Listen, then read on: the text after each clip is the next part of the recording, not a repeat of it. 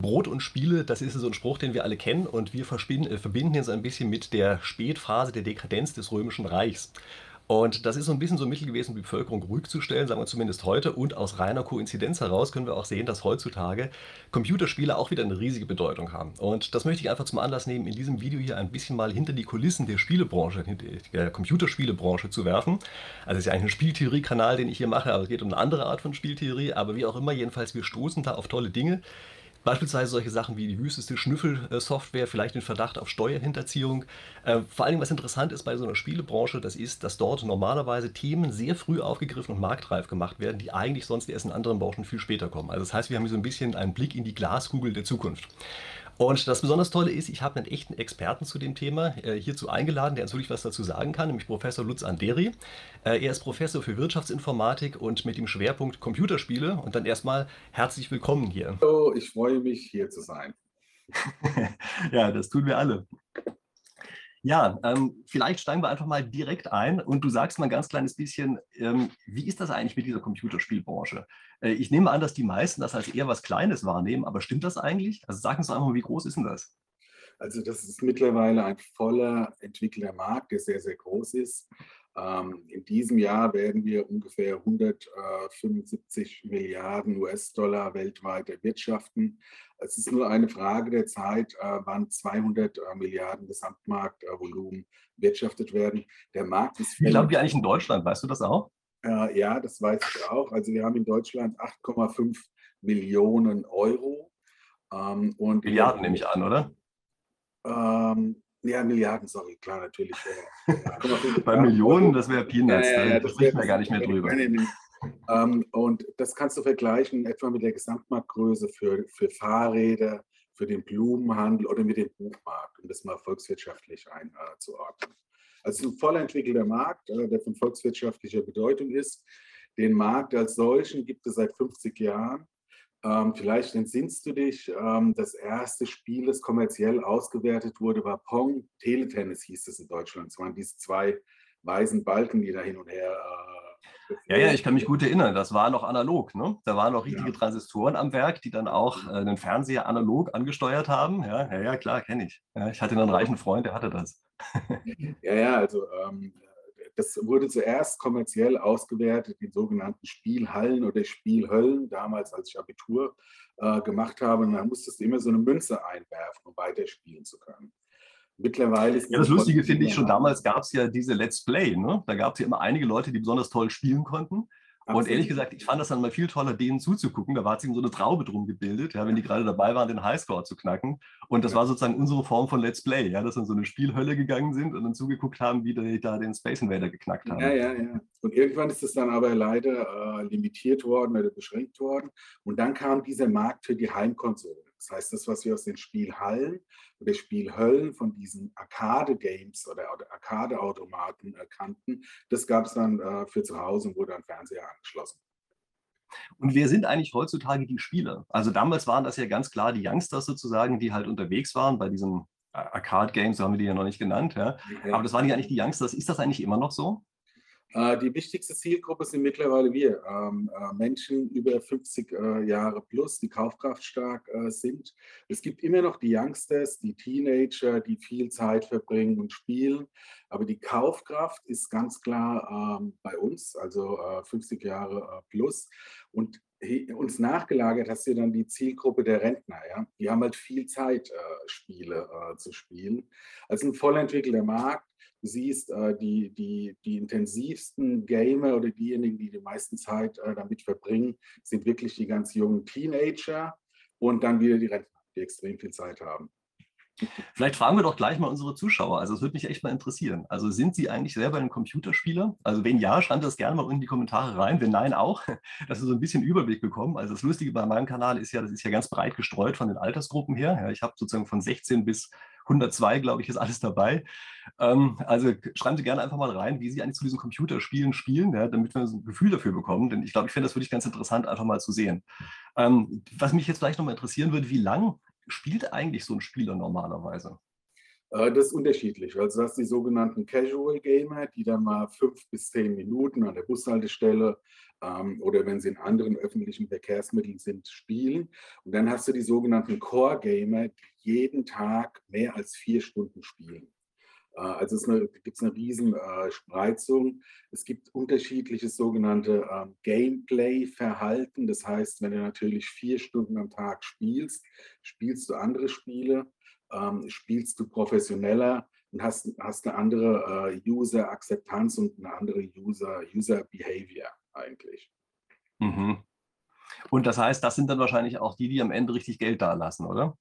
Genau, also äh, wir haben jetzt gerade die Frankfurt Game Studies 2 veröffentlicht und da siehst du, dass die Menschen, die am längsten spielen und am häufigsten spielen, das meiste Geld für Videospiele ähm, ausgeben. Das Bin ich überraschend eigentlich, ne? Ja, Genau. Ich meine, was hast, das ist die Studie, die du jetzt gerade neu gemacht hast, ne? Genau, die wird morgen äh, vorgestellt auf der DEFCOM. Die DEFCOM ist eine Developer-Konferenz für ähm, ja, Computerspielentwickler. Äh, ähm, und da sind wir eingestiegen auf die User-Analyse. Das heißt, wer spielt, wann spielt er, spielt er Pay-to-Pay-Spiele, äh, spielt er Free-to-Play-Spiele und sind, sind da sehr ins Detail eingestiegen, äh, wie ist die User-Akzeptanz und wie ist auch das Investitionsverhalten. Ähm, wenn du sogenannte Ingame-Items, äh, das ist eine Terminologie, die sehr stark an Bedeutung gewonnen hat, wenn du die investierst und kaufst. Ja, sprechen wir gleich nochmal über diese Sachen über, äh, mit der Monetarisierung. Ich habe vielleicht erstmal kurz zu der Studie. Sagst du den Titel nochmal genau? Ich blende ihn dann am Ende hier in dem Video ein. Sagst du den Titel gerade nochmal? Ähm, äh, die, das ist die Frankfurt Game Study 2 und die heißt äh, KI-gestützte Monetarisierungsmodelle in der Games-Branche. Okay, also wie gesagt, ich blende das hier ein und äh, werde das auch unten unter der Videobeschreibung verlinken. Also für diejenigen, die das gerne mal lesen wollen, ist halt eine richtige wissenschaftliche Studie zu der Games-Branche, ja, wie das halt ja, so ist. Ja. Ähm, steigen wir doch jetzt vielleicht mal kurz ein in das Thema Monetarisierung. Ähm, also ich kenne das ja noch so ein bisschen so, man wirft eine Münze ein, klar ist das, worüber wir eben gesprochen haben, dann später hat man sich die Spiele selber gekauft, gerne noch so als physische Kassette und sowas, die man dann irgendwo reingesteckt hat. Das ist ja heute alles gar nicht mehr so. Ne? Ähm, wie läuft denn das heutzutage eigentlich ab? Also in der Praxis ist es so, dass das wichtigste äh, Marktsegment äh, ist die Monetarisierung mit sogenannten In-Game-Items. Das heißt, du kaufst innerhalb eines Spiels eine Waffe, ein Auto äh, oder irgendwelche Fähigkeiten, die dir helfen, in dem Spiel äh, schneller voranzukommen. Das sind sogenannte äh, funktionale äh, In-Game-Items. Es gibt aber auch dekorative Items. Das heißt, ähm, wenn du das Auto in einer bestimmten Lackierung haben willst, sagst du, okay, ich bezahle 99 Cent ähm, äh, in, und bezahlst es in Form einer sogenannten Mikrotransaktion, Microtransactions. Das heißt, innerhalb des Spiels tätigst du kleine In-Game-Purchases, In-Game-Käufe und so wird heute ein Spiel monetarisiert. Das ging los. Das heißt also, der, eigentlich ist das ja, wenn man ein bisschen will, Augenwischerei. Ne? Man kriegt das Spiel sozusagen erstmal gratis wird auch angefixt, ja, macht dann alle möglichen Sachen in diesem Spiel und dann heißt es auf einmal, oh verdammt, wenn du über diesen Hügel drüber kommen willst, dann brauchst du jetzt aber so ein richtig geiles Gerät, äh, mit dem man da langkommen kann und das kostet dummerweise. Richtig? So funktioniert das doch, oder? Ja, nicht ganz richtig. Das muss man schon ein bisschen differenziert betrachten. Also in der Tat, was du jetzt gerade geschildert hast, ist, es gibt diese Free-to-Play-Games. Äh, das heißt, du lädst das Spiel kostenlos äh, herunter und kaufst dann während des Spielverlaufs diese Ingame-Items. Es gibt aber auch die, ähm, äh, die sogenannten Pay-to-Play-Spiele. Äh, das heißt, du kaufst das Spiel einmal und kaufst dann während des Spielverlaufs ähm, zusätzlich noch Ingame-Items. Und es ist nicht so, ähm, dass das Augenwischerei ist oder wie du das gerade genannt hast. Die User wissen es heute, äh, heutzutage. Du kennst es ja auch an, aus anderen Bereichen im Internet oder aus der Konsumgüterbranche. Erstmal bekommst du etwas umsonst ähm, und aber irgendwann muss das Ganze monetarisiert werden. Es sind halt diese In-Game-Items. Und die User. Na gut, es nutzt halt natürlich einfach bestimmte psychologische Effekte bei uns aus. Ne? Genau. Also, dass wir beispielsweise eine wesentlich kleinere Schwelle davor haben, kleine Beträge zu bezahlen. Und wenn diese kleinen Beträge Beträge sich dann summieren, ähm, ja. dann ist am Ende plötzlich auch ein großer Betrag, den nehmen wir aber nicht als solchen wahr. Ähm, also sind schon eine ganze Menge so psychologischer Effekte, die auf die Art und Weise letztlich ausgenutzt werden. Also ich meine, die ganze Computerbranche, ähm, also Computerspielbranche, die ist natürlich perfekt da drin, äh, uns immer genau die kleinen Dopaminstöße zu geben. Das ist ja deren Geschäftsmodell sozusagen oder deren Kernkompetenz. Genau, ich gehe mal davon aus, dass die besten Menschen äh, hier mittlerweile in unserer Branche arbeiten, die das genau verstehen, wie monetarisierst du so ein digitales Konsumgut. Äh, der Branche geht es sehr, sehr gut. Äh, wir können die Menschen auch bezahlen, können das Know-how äh, entwickeln und hier in alle Elemente der Psychologie, aber auch von Datenanalyse, beispielsweise Big Data einsteigen. Wir wissen alles über die User. Mhm. Und ich glaube schon, dass wir hier Bezahlmodelle sehen, die uns auch für die Zukunft in anderen Bereichen erwarten werden. Ja, also nehmen wir jetzt beispielsweise mal Autos. Da waren wir in der Vergangenheit gewohnt, wir kaufen halt ein Auto und schließen so eine Art Abo-Modell für die ja. Inspektionen ab. Das war ja letztlich das Geschäftsmodell der Autohersteller. Absolut. Und das ist ja heute wohl nicht mehr so, ja, sondern auf einmal ist es eben so, dass ein Auto sich auch immer mehr zu so einem virtuellen Computerspiel entwickelt und wir auch da immer mehr sozusagen für virtuelle Items bezahlen, halt immer im Kleinen. Das heißt, wenn man wissen will, wie der Autokauf der Zukunft aussieht, wahrscheinlich schon in zehn Jahren maximal, braucht man eigentlich nur heute ein Computerspiel zu spielen. Ne? Absolut, schau dir Tesla an. Ähm, was viele Menschen nicht wissen, ähm, der Elon Musk hat sein erstes Geld verdient als äh, Computerspielprogrammierer. Als Coder hat er gearbeitet. Ähm, und genauso wird er heute in Tesla auch monetarisiert. Ähm, die die Games-Branche wird immer wahrgenommen als, ähm, ja, als Entertainment-Branche, aber auch als technologischer Innovationstreiber. Was mittlerweile passiert ist, äh, ist, genau wie du gesagt hast, dass auch im Hinblick auf die Monetarisierung das klar strukturiert ist. Also es gibt ähm, sechs sogenannte Primary Monetization Models äh, für die Games-Industrie. Das Subscription-based, also Abo-basiert dann werbebasiert, Advertisement-based, dann Affiliate Networks, das heißt, wenn du in so Partner-Networks einsteigst, Sales, Transaction Fees und Freemium. Und dann hast du, das würde jetzt hier unser, unser Video sprengen, 30 ähm, äh, so, sogenannte Sub-Monetization äh, äh Models, wo du ins Detail einsteigen kannst. Also es, das ist voll entwickelt. Ähm, äh, und genau, und kann, äh, kann zur Orientierung dienen, auch für andere Branchen. Ja, also ich glaube auch, wenn man in anderen Branchen wissen möchte, wo es denn lang geht, wo die Reise hingeht, dann sollte man sich wahrscheinlich mal vielleicht noch eins deiner Bücher angucken, ähm, mal sehen, wie die Monetarisierung in Spielen erfolgt. Ja? Denn da, glaube ich, werden ganz, ganz viele Sachen einfach auf die Art und Weise übertragen. Im Guten wie im Schlechten. Ja? Äh, denn ja, ihr habt hier in der Studie auch ein bisschen euch über künstliche Intelligenz äh, dort Gedanken gemacht und das angesehen, was das eigentlich ist. Ähm, es gab, glaube ich, eine Stelle sogar in der Studie, oder vielleicht haben wir auch drüber, persönlich darüber gesprochen, wo du gesagt hast, das ist ja so ein bisschen ähnlich eigentlich wie die Sozialkreditgeschichte in China. Ja, genau. Ähm, vielleicht sagst du uns mal noch ein paar Sachen dazu. Gerne, gerne. Also was wir uns angeschaut haben, äh, ist auch, wie ist denn diese User-Akzeptanz für diese Ingame-Items? Und da gibt es signifikante Unterschiede in den westlichen Ländern und in den asiatischen Ländern. Also in China ist es äh, in der Tat so, dass Artificial Intelligence, künstliche Intelligenz Bestandteil des täglichen Lebens ist. Dass dieses Social Credit System, wer bei Rot über die Ampel geht, bekommt negative Punkte und kann dann möglicherweise nicht die nächste Reise antreten.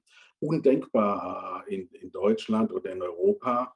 Ähm, Dem Wort undenkbar wäre ich in der letzten Zeit immer sehr vorsichtig. Ja, das stimmt. Äh, da, hast du recht. Äh, vieles ist mittlerweile denkbar in Deutschland, was vor Corona nicht äh, denkbar gewesen wäre.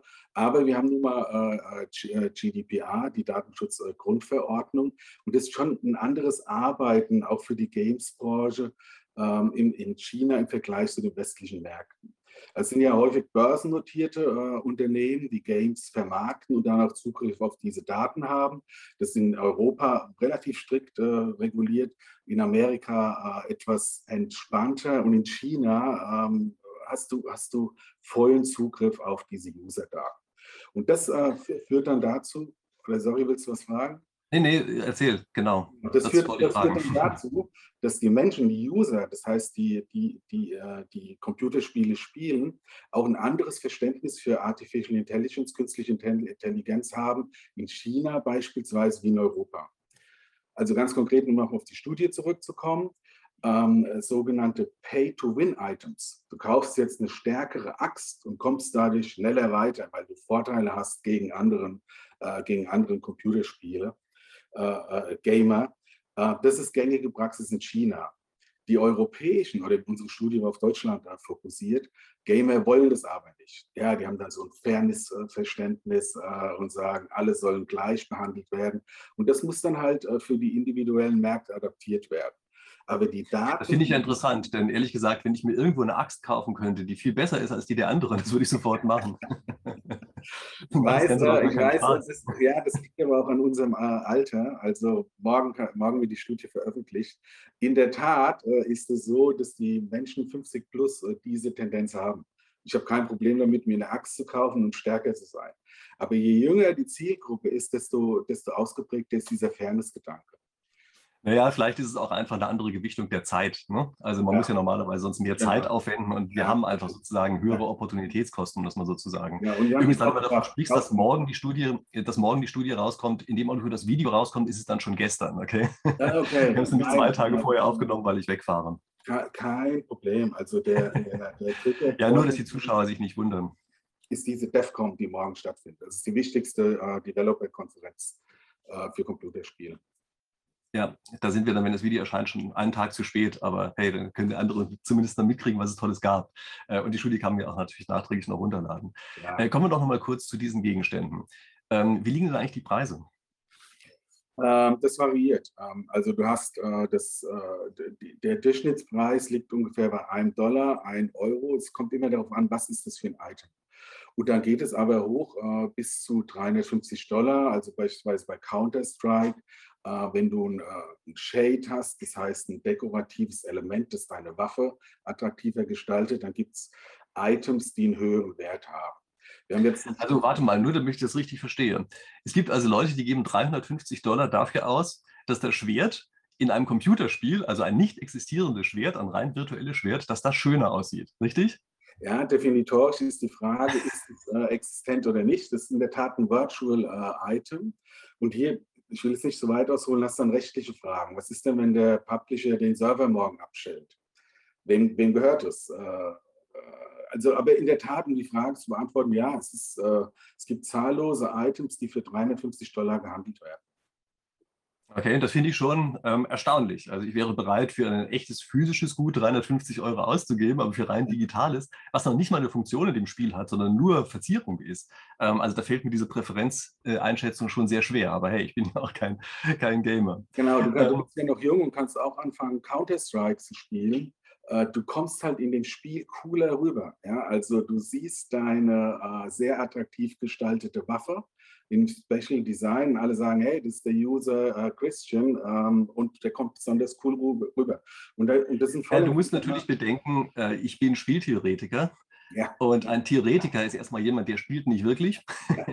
und zum anderen ist es so, dass ja Spieltheorie eine mathematische Theorie der Spiele ist. Und wir würden natürlich genau solche Sachen bei der Übersetzung in mathematische Modelle, würden wir sagen, also egal wie diese Waffe aussieht, ja, ob da noch ein Diamant mehr dran ist oder nicht, ist ja für das Spiel, für die Funktion so überhaupt gar nicht entscheidend. Das heißt, das wären all die Dinge, die bei uns einfach wegfallen würden. Also daher ja. fällt es mir schon sehr schwer, dass man ausgerechnet für die Teile, die ich in meiner Form der Spielmodellierung weglassen würde, dass man für die auch noch Geld bezahlt. Und zwar echtes Geld. Das ist ja noch viel cooler.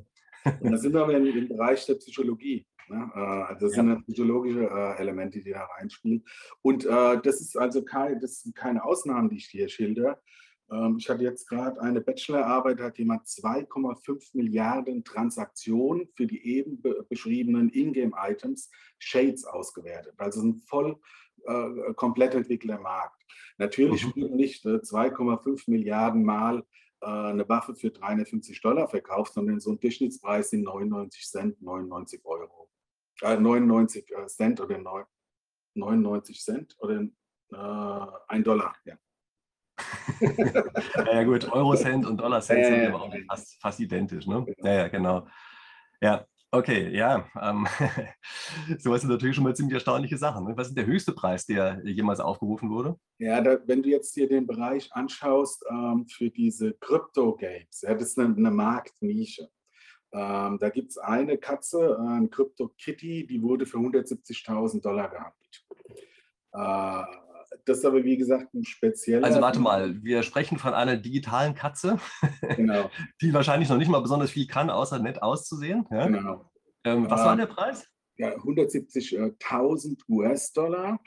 Und okay. das ist basierend auf so einem Blockchain-Game, also kryptowährungsbasierten äh, Game. Das heißt Crypto Kitties.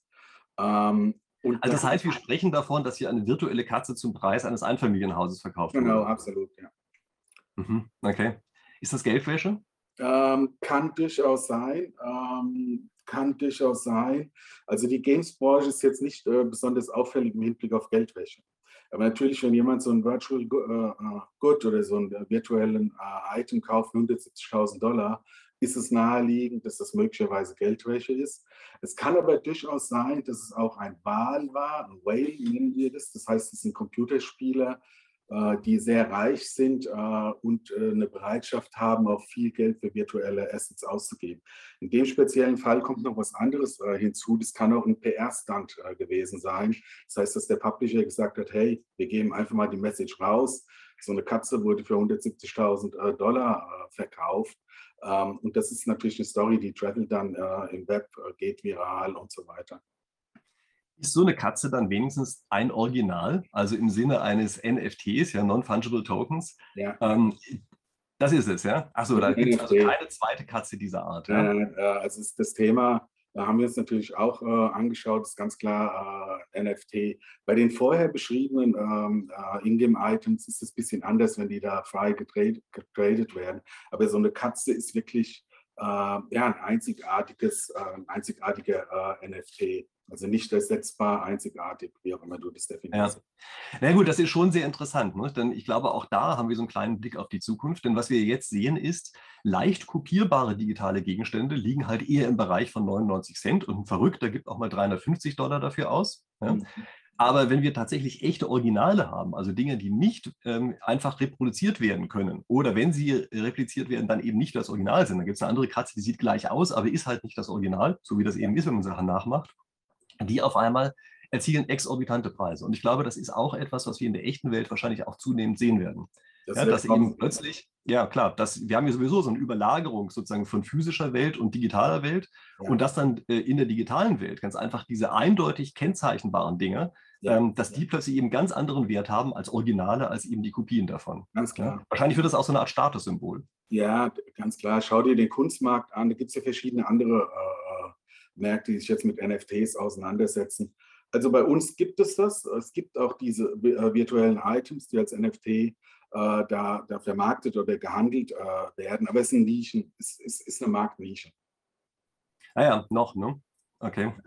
Dann vielleicht noch ganz kurz, ähm, in deinem neuesten Buch taucht ja auch das äh, Wort Game Hacking auf. Ja. Was ist damit eigentlich? Also das ist ja so, so Sachen, dass man eben tatsächlich in Spielen sich sozusagen mit illegalen Sachen ausstattet oder auf illegale Weise verhält. Und ich meine, wenn wir jetzt hören, es gibt dort Gegenstände, die eben plötzlich zu viel wert sind wie in einem Einfamilienhaus, dann wird ja auch jede Form von so Cheaten und Hacken und sowas plötzlich auch relevant. Kannst du darüber noch so ein paar Wörter verlieren? Ja, gerne. Äh, also äh, Game Hacking äh, ist nichts anderes als Cybercrime. Ähm, und du musst differenzieren bei den sogenannten White Hat Hackern, das heißt gute Hackern und Black Hat Hackern. Die Black Hats versuchen immer Schaden anzurichten. Ja, das das, was dann auch in den Nachrichten hörst, nicht nur auf die Games-Branche äh, fokussiert, versuchen Schaden äh, anzurichten, äh, teilweise terroristische, äh, erpresserische Akte, bei, bei denen dann äh, Bitcoins äh, gezahlt werden müssen, dass ein Game wieder funktioniert. Bei den Whitehead-Hackern ist es ein bisschen anders. Die versuchen wirklich, ähm, ja, so ein, so ein Server zu hacken und teilen dann äh, dem, den Publisher mit, wo er Schwachstellen äh, hat die, das Know-how ist dasselbe. Also ähm, äh, um zu hacken, musst du ähm, äh, sehr gute Computerprogrammierskills haben. Und dann ist es eine ethische Entscheidung, arbeitest du, jetzt mal eine Analogie zu Star Wars zu bilden, auf der dunklen Seite der Macht oder bist du eher auf der guten Seite äh, der Macht äh, verortet. Die Games-Branche als solches differenziert hier ähm, zwischen ja, Hackern, die geduldet werden, ja, also wenn sie keinen großen, großen Schaden anrichten. Und dann wird aber immer mal wieder auch ein Exempel äh, statuiert, also wo die dann durch alle Instanzen äh, gezogen werden, Millionen an Schaden, Schadensersatz äh, zahlen müssen. Äh. das Thema ist bei uns äh, gang und gäbe, weil die Zielgruppe aber natürlich auch so ähm, ja, programmieraffin ist.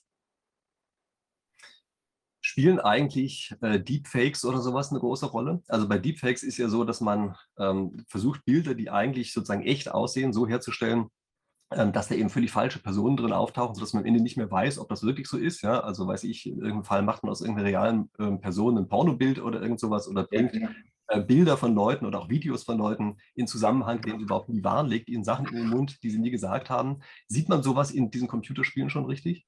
Ja, äh, also ähm, ja genau. Es gibt eine Engine, die Unreal Engine, die ermöglicht es äh, mittlerweile fa fast fotorealistische oder hyper, äh, hyperrealistische ähm, äh, ja, Gesichter abzubilden. Früher ist das sehr aufwendig programmiert worden, aber heute ist es einfach ein Soft äh, ist Bestandteil der Software ähm, und kann, kann von jedem genutzt werden. Okay. Und diese ganzen Cheating-Geschichten, ähm, Sieht man da bereits irgendwelche Sachen, wo man sagen würde, das wird wahrscheinlich dann plötzlich auch in anderen Bereichen auch auftauchen? Also wenn unser Kühlschrank äh, dann auch so eine KI hat, vernetzt ist mit dem Auto und sowas, äh, sehen wir da jetzt schon in G Games bestimmte Sachen, die wir dann auch in unserem Haushalt demnächst zu erwarten haben? Absolut. Ähm, der schwächste Punkt, äh, wenn es ums Hacken geht, ist immer die Kamera und das Mikrofon. Ähm, und da, da, kannst du auch verschiedene technologische Abwehrmechanismen programmieren und installieren auf der Hardware-Seite. Äh, aber so ein Hacker schafft es immer, die Kamera zu hacken und das Mikrofon. Das ist der weakest äh, point. Und das führt dann dazu, wenn du einmal drin bist, hast du Zugriff auf alle Daten. Und äh, um mal bei dem Beispiel zu bleiben für, von IoT, der Kühlschrank sagt dir, du musst mal wieder Milch nachbestellen könnte zum Beispiel dazu führen, dass äh, der Hacker sagt, wir bestellen jetzt mal 50 Liter Milch äh, für den Christian äh, beispielsweise. Und dann wäre das wär jetzt kein großer Schaden für dich. Aber wenn man naja, das wäre noch ein, ein überschaubarer Schaden. Man kann ja, sich deutlich schlimmere Dinge vorstellen. Aber wenn man sich mal beispielsweise deinen äh, Bankaccount äh, anschaut oder deinen YouTube-Kanal, also ich, äh, das, sind, das sind Sachen, dann, das, dann wird es sehr ärgerlich. hier haben wir immer das Thema mit dem ID-Fraud, das heißt, jemand äh, greift deine Identität äh, ab. Ähm, äh, und dann äh, ein Thema ist halt bei den Zahlungsmodellen Credit Card Fraud. Ähm, das heißt, dass hier wirtschaftlicher, äh, finanzieller Schaden entstehen kann. Das sind Themen, das also das sind ja die sozusagen klaren Sachen, aber ich denke, in Spielen kann man sicherlich auch schon mal erleben, was es eigentlich heißt, wenn einem einfach die persönliche Identität geklaut wird. Ja, ja, wenn es jemand anders schafft, eben plötzlich ja. als der Spieler, den man ja eigentlich selbst ist, man genau. identifiziert sich ja dann mit yes. dem, äh, als der unterwegs zu sein. Ne? Also auch da, glaube ich, kriegt man schon einen ganz guten Vorgeschmack darauf, was das eigentlich heißen kann. Und ähm, wenn man weiß, wie man sich fühlt, wenn einem eine digitale Identität geklaut wird, ja. kann man vielleicht so ein bisschen abschätzen, wie es dann bei der echten Identität erst recht ist. Ja? Und das ähm, ist ja sozusagen um die Ecke, dass an sowas passieren kann. Ja, ne? und das ist wirklich schlimm, weil äh, es passiert immer auf der Unternehmensseite. Das heißt, die Daten werden auf der Unternehmensseite abgegriffen. Ähm, aber du als Individuum, du musst dann dokumentieren, dass das tatsächlich deine Identität ist. Also sehr sehr nervig, sehr aufwendig. Ähm, große Herausforderung. Ja, klar, das sind ja auch viele Unternehmen leider so, dass sie halt echt mit Datenreichtum ja. hausieren sozusagen. Ja, das heißt, die legen erstmal alles an, was überhaupt nur irgendwie geht und rechtlich und technisch machbar ist. Ja, und dann sagen sie auch, ist geklaut worden, ist ja schade. Also das ist natürlich schon nochmal eine ganz eigene Sache. Ja. Okay, also dann ähm, ziemlich interessante Sachen. Ähm, ich wollte mal darauf hinweisen, dein neuestes Buch heißt Game Hacking, Blockchain und Monetarisierung. Ja? Ähm, ja. Also für alle, die sich mehr dafür interessieren und vielleicht auch sozusagen ein bisschen äh, drüber lesen wollen, ja, ich setze auch da den Link einfach mal in die Videobeschreibung rein. Willst du noch zwei, drei Worte zu dem Buch sagen? Äh, läuft gut, äh, ist ein Bestseller. Also ich habe insgesamt drei, drei Bücher äh, geschrieben. Ich bin immer wieder selbst äh, überrascht, aber in der Summe äh, waren das über 100.000 Downloads. Ähm, das heißt, ich bin hier in der Marktnische eingedrungen, ähm, die die Menschen interessiert. ich sage das völlig wertfrei. Ja. Ja. Ja. Naja, also daran sieht man, das ist schon ein echtes Thema. Ne? Also ja. an sich ist das ja ein klares Zeichen, dass du auf YouTube einfach mal ein bisschen bekannter werden musst. Ja? Ähm, normalerweise mache ich an dieser Stelle immer Werbung dafür und sage, abonnieren Sie auf jeden Fall meinen Kanal. Das mache ich heute mal nicht, ja? sondern heute weise ich darauf hin, dass äh, Lutz Anderi auch einen Kanal hat äh, auf YouTube. Also ich blende ihn hier auch entsprechend ein, verlinke ihn auch unten drunter. Schauen Sie mal darüber, gucken Sie sich die Sache an. Äh, ich muss äh, dazu übrigens auch noch eine andere Sache unbedingt loswerden, so eine kleine Hintergrundinformation. Äh, nämlich Herr Anderi ist derjenige, der mich überhaupt erst so richtig zu YouTube gebracht hat. Also er hatte seinen YouTube-Kanal lange vor meinem und dann habe ich gesehen, da gibt es ja YouTube und so, hat er mal tolle Videos gemacht, habe ich gedacht, oh, das kann ich auch und habe es einfach mal ausprobiert. Ja, auf die Art und Weise ist also auch mein Kanal entstanden. Also wenn Sie mal sehen wollen, sozusagen, wer mich am Ende wirklich dazu gebracht hat, hier was zu machen, dann, wie gesagt, gehen Sie rüber zu dem anderen Kanal, schauen Sie sich das einfach mal an. Ähm, ist eine andere Form von Spieltheorie. Also was ich ja hier immer mache, ist ähm, Spieltheorie als Entscheidungstheorie, ja, sozusagen die mathematische und oft auch die psychologische Sicht. Das andere ist eben eher aus ähm, Wirtschaftsinformatiker, betriebswirtschaftlicher Sicht, so eine Kombination daraus, ja, auf diese ganze ähm, Spielebranche, also Spiele sozusagen auf eine andere Weise interpretiert. Aber wie gesagt, ist auch eine interessante Sache. Ähm, dann ist natürlich eine gute Gelegenheit, wenn man sagt, einfach mal machen und so. Vielleicht machen Sie auch einfach mal, schreiben Sie uns unten in die Kommentare rein, äh, ob Sie das hier eigentlich jetzt für ein interessantes Thema halten, ob Sie mehr über Computerspiele in irgendeiner Form erfahren wollen. Sie sehen, ich habe gute Kontakte dahin, also wir könnten noch solche Sachen noch weitermachen. Vergessen Sie nicht, einen Like zu geben für den Fall, ähm, dass es eben tatsächlich so sein soll. Und äh, ansonsten, bis mein nächstes Video erscheint, wie gesagt, gehen Sie mal rüber auf den Kanal von Professor Anderi. Hat Ihnen tolle Sachen zu erzählen und wir sehen uns hier sowieso wieder in der nächsten Woche. Bis dahin. Brot und Spiele, das ist so ein Spruch, den wir alle kennen und wir äh, verbinden ihn so ein bisschen mit der Spätphase der Dekadenz des Römischen Reichs.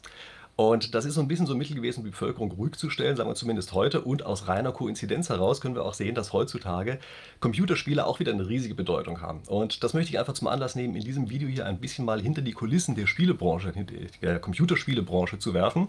Also es ist ja eigentlich ein Spieltheorie-Kanal, den ich hier mache, aber es geht um eine andere Art von Spieltheorie. Aber wie auch immer, jedenfalls, wir stoßen da auf tolle Dinge. Beispielsweise solche Sachen wie die wüsteste Schnüffelsoftware, vielleicht den Verdacht auf Steuerhinterziehung. Äh, vor allem, was interessant ist bei so einer Spielebranche, das ist, dass dort normalerweise Themen sehr früh aufgegriffen und marktreif gemacht werden, die eigentlich sonst erst in anderen Branchen viel später kommen. Also das heißt, wir haben hier so ein bisschen einen Blick in die Glaskugel der Zukunft.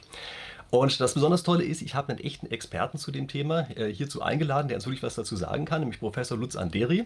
Äh, er ist Professor für Wirtschaftsinformatik und mit dem Schwerpunkt Computerspiele. Und dann erstmal herzlich willkommen hier. Hallo, ich freue mich, hier zu sein. ja, das tun wir alle. Ja, ähm, vielleicht steigen wir einfach mal direkt ein und du sagst mal ein ganz kleines bisschen, ähm, wie ist das eigentlich mit dieser Computerspielbranche? Äh, ich nehme an, dass die meisten das als eher was Kleines wahrnehmen, aber stimmt das eigentlich? Also sag uns einfach mal, wie groß ist denn das? Also das ist mittlerweile ein voller entwickelter Markt, der sehr, sehr groß ist. Ähm, in diesem Jahr werden wir ungefähr 175 Milliarden US-Dollar weltweit erwirtschaften. Es ist nur eine Frage der Zeit, äh, wann 200 äh, Milliarden Gesamtmarktvolumen wirtschaftet werden. Der Markt ist. Wie glauben wir eigentlich in Deutschland? Weißt du das auch? Äh, ja, das weiß ich auch. Also wir haben in Deutschland 8,5 Millionen Euro. Ähm, und Milliarden nehme ich an, oder? Ähm, ja, Milliarden, sorry, klar, natürlich. Bei Millionen, das wäre Peanuts, ja, ja, ja, da sprechen wir gar nicht mehr drüber. Ähm, und das kannst du vergleichen etwa mit der Gesamtmarktgröße für, für Fahrräder, für den Blumenhandel oder mit dem Buchmarkt, um das mal volkswirtschaftlich einzuordnen. Äh, also ein voll entwickelter Markt, äh, der von volkswirtschaftlicher Bedeutung ist. Den Markt als solchen gibt es seit 50 Jahren. Ähm, vielleicht entsinnst du dich, ähm, das erste Spiel, das kommerziell ausgewertet wurde, war Pong. Teletennis hieß es in Deutschland. Es waren diese zwei weißen Balken, die da hin und her. Äh, ja, ja, ich kann mich gut erinnern. Das war noch analog. Ne? Da waren noch richtige ja. Transistoren am Werk, die dann auch äh, einen Fernseher analog angesteuert haben. Ja, ja, ja klar, kenne ich. Ja, ich hatte einen reichen Freund, der hatte das. ja, ja, also ähm, das wurde zuerst kommerziell ausgewertet in sogenannten Spielhallen oder Spielhöllen, damals als ich Abitur äh, gemacht habe. Und da musstest du immer so eine Münze einwerfen, um weiterspielen zu können. Mittlerweile ist ja, das Lustige finde ich schon, damals gab es ja diese Let's Play. Ne? Da gab es ja immer einige Leute, die besonders toll spielen konnten. Absolut. Und ehrlich gesagt, ich fand das dann mal viel toller, denen zuzugucken. Da war sich so eine Traube drum gebildet, ja, wenn die gerade dabei waren, den Highscore zu knacken. Und das war sozusagen unsere Form von Let's Play, ja, dass dann so eine Spielhölle gegangen sind und dann zugeguckt haben, wie die da den Space Invader geknackt haben. Ja, ja, ja. Und irgendwann ist es dann aber leider äh, limitiert worden oder beschränkt worden. Und dann kam dieser Markt für die Heimkonsole. Das heißt, das, was wir aus den Spielhallen oder Spielhöllen von diesen Arcade-Games oder Arcade-Automaten kannten, das gab es dann äh, für zu Hause und wurde an Fernseher angeschlossen. Und wer sind eigentlich heutzutage die Spieler? Also damals waren das ja ganz klar die Youngsters sozusagen, die halt unterwegs waren bei diesen Arcade-Games, so haben wir die ja noch nicht genannt. Ja. Aber das waren ja nicht die Youngsters. Ist das eigentlich immer noch so? Äh, die wichtigste Zielgruppe sind mittlerweile wir, ähm, äh, Menschen über 50 äh, Jahre plus, die kaufkraftstark sind. Es gibt immer noch die Youngsters, die Teenager, die viel Zeit verbringen und spielen. Aber die Kaufkraft ist ganz klar ähm, bei uns, also 50 Jahre plus. Und uns nachgelagert hast du dann die Zielgruppe der Rentner. Ja? Die haben halt viel Zeit, äh, Spiele äh, zu spielen. Also ein voll entwickelter Markt. Siehst, äh, die, die, die intensivsten Gamer oder diejenigen, die die meiste Zeit äh, damit verbringen, sind wirklich die ganz jungen Teenager und dann wieder die Rentner, die extrem viel Zeit haben. Vielleicht fragen wir doch gleich mal unsere Zuschauer. Also es würde mich echt mal interessieren. Also sind Sie eigentlich selber ein Computerspieler? Also wenn ja, schreiben Sie das gerne mal in die Kommentare rein. Wenn nein, auch, dass wir so ein bisschen Überblick bekommen. Also das Lustige bei meinem Kanal ist ja, das ist ja ganz breit gestreut von den Altersgruppen her. Ja, ich habe sozusagen von 16 bis 102, glaube ich, ist alles dabei. Ähm, also schreiben Sie gerne einfach mal rein, wie Sie eigentlich zu diesen Computerspielen spielen, ja, damit wir ein Gefühl dafür bekommen. Denn ich glaube, ich finde das wirklich ganz interessant, einfach mal zu sehen. Ähm, was mich jetzt vielleicht noch mal interessieren würde, wie lang spielt eigentlich so ein Spieler normalerweise? Äh, das ist unterschiedlich. Also das die sogenannten Casual Gamer, die dann mal fünf bis zehn Minuten an der Bushaltestelle ähm, oder wenn sie in anderen öffentlichen Verkehrsmitteln sind, spielen. Und dann hast du die sogenannten Core Gamer, die jeden Tag mehr als vier Stunden spielen. Äh, also es gibt eine riesen äh, Spreizung. Es gibt unterschiedliches sogenannte ähm, Gameplay-Verhalten. Das heißt, wenn du natürlich vier Stunden am Tag spielst, spielst du andere Spiele, ähm, spielst du professioneller und hast, hast eine andere äh, User-Akzeptanz und eine andere User-Behavior eigentlich. Mhm. Und das heißt, das sind dann wahrscheinlich auch die, die am Ende richtig Geld dalassen, oder? Genau, also äh, wir haben jetzt gerade die Frankfurt Game Studies 2 veröffentlicht und da siehst du, dass die Menschen, die am längsten spielen und am häufigsten spielen, das meiste Geld für Videospiele ähm, ausgeben. Das Bin ich überraschend eigentlich, ne? Ja. Genau. ich meine, was hast, das ist die Studie, die du jetzt gerade neu gemacht hast, ne? Genau, die wird morgen äh, vorgestellt auf der DEFCOM. Die DEFCOM ist eine Developer-Konferenz für ähm, ja, Computerspiel Entwickler. Ähm, und da sind wir eingestiegen auf die User-Analyse. Das heißt, wer spielt, wann spielt er, spielt er Pay-to-Pay Pay to Pay, äh, Spiele, spielt er Free-to-Play äh, und sind, sind da sehr ins Detail eingestiegen, äh, wie ist die User-Akzeptanz und wie ist auch das Investitionsverhalten. Ähm, wenn du sogenannte Ingame-Items, äh, das ist eine Terminologie, die sehr stark an Bedeutung äh, gewonnen hat, äh, wenn, wenn, du die investierst und kaufst. Ja, sprechen wir gleich nochmal über diese Sachen über, mit der Monetarisierung. Ich habe vielleicht erstmal kurz zu der Studie. Sagst du den Titel nochmal genau? Ich blende ihn dann am Ende hier in dem Video ein. Sagst du den Titel gerade nochmal? Ähm, äh, die, das ist die Frankfurt Game Study 2 und die heißt äh, KI-gestützte Monetarisierungsmodelle in der Games-Branche. Okay, also wie gesagt, ich blende das hier ein und äh, werde das auch unten unter der Videobeschreibung verlinken. Also für diejenigen, die das gerne mal lesen wollen, ist halt eine richtige wissenschaftliche Studie zu der Games-Branche, ja, wie das halt ja. so ist. Ähm, steigen wir doch jetzt vielleicht mal kurz ein in das Thema Monetarisierung. Ähm, also ich kenne das ja noch so ein bisschen so, man wirft eine Münze ein, klar ist das, worüber wir eben gesprochen haben, dann später hat man sich die Spiele selber gekauft, gerne noch so als physische Kassette und sowas, die man dann irgendwo reingesteckt hat. Das ist ja heute alles gar nicht mehr so. Ne? Ähm, wie läuft denn das heutzutage eigentlich ab? Also in der Praxis ist es so, dass das wichtigste äh, Marktsegment äh, ist die Monetarisierung mit sogenannten In-Game-Items. Das heißt, du kaufst innerhalb eines Spiels eine Waffe, ein Auto äh, oder irgendwelche Fähigkeiten, die dir helfen, in dem Spiel äh, schneller voranzukommen.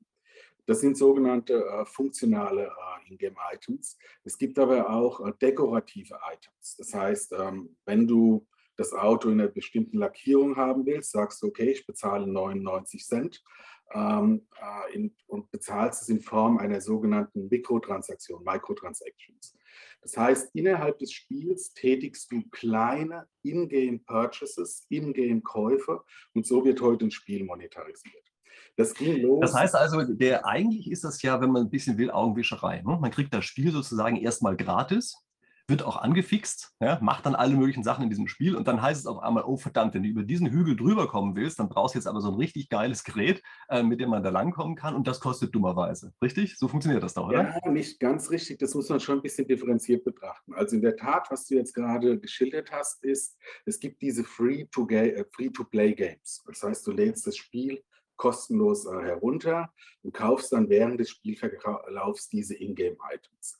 Es gibt aber auch die, ähm, äh, die sogenannten Pay-to-Play-Spiele. Äh, das heißt, du kaufst das Spiel einmal und kaufst dann während des Spielverlaufs ähm, zusätzlich noch Ingame-Items.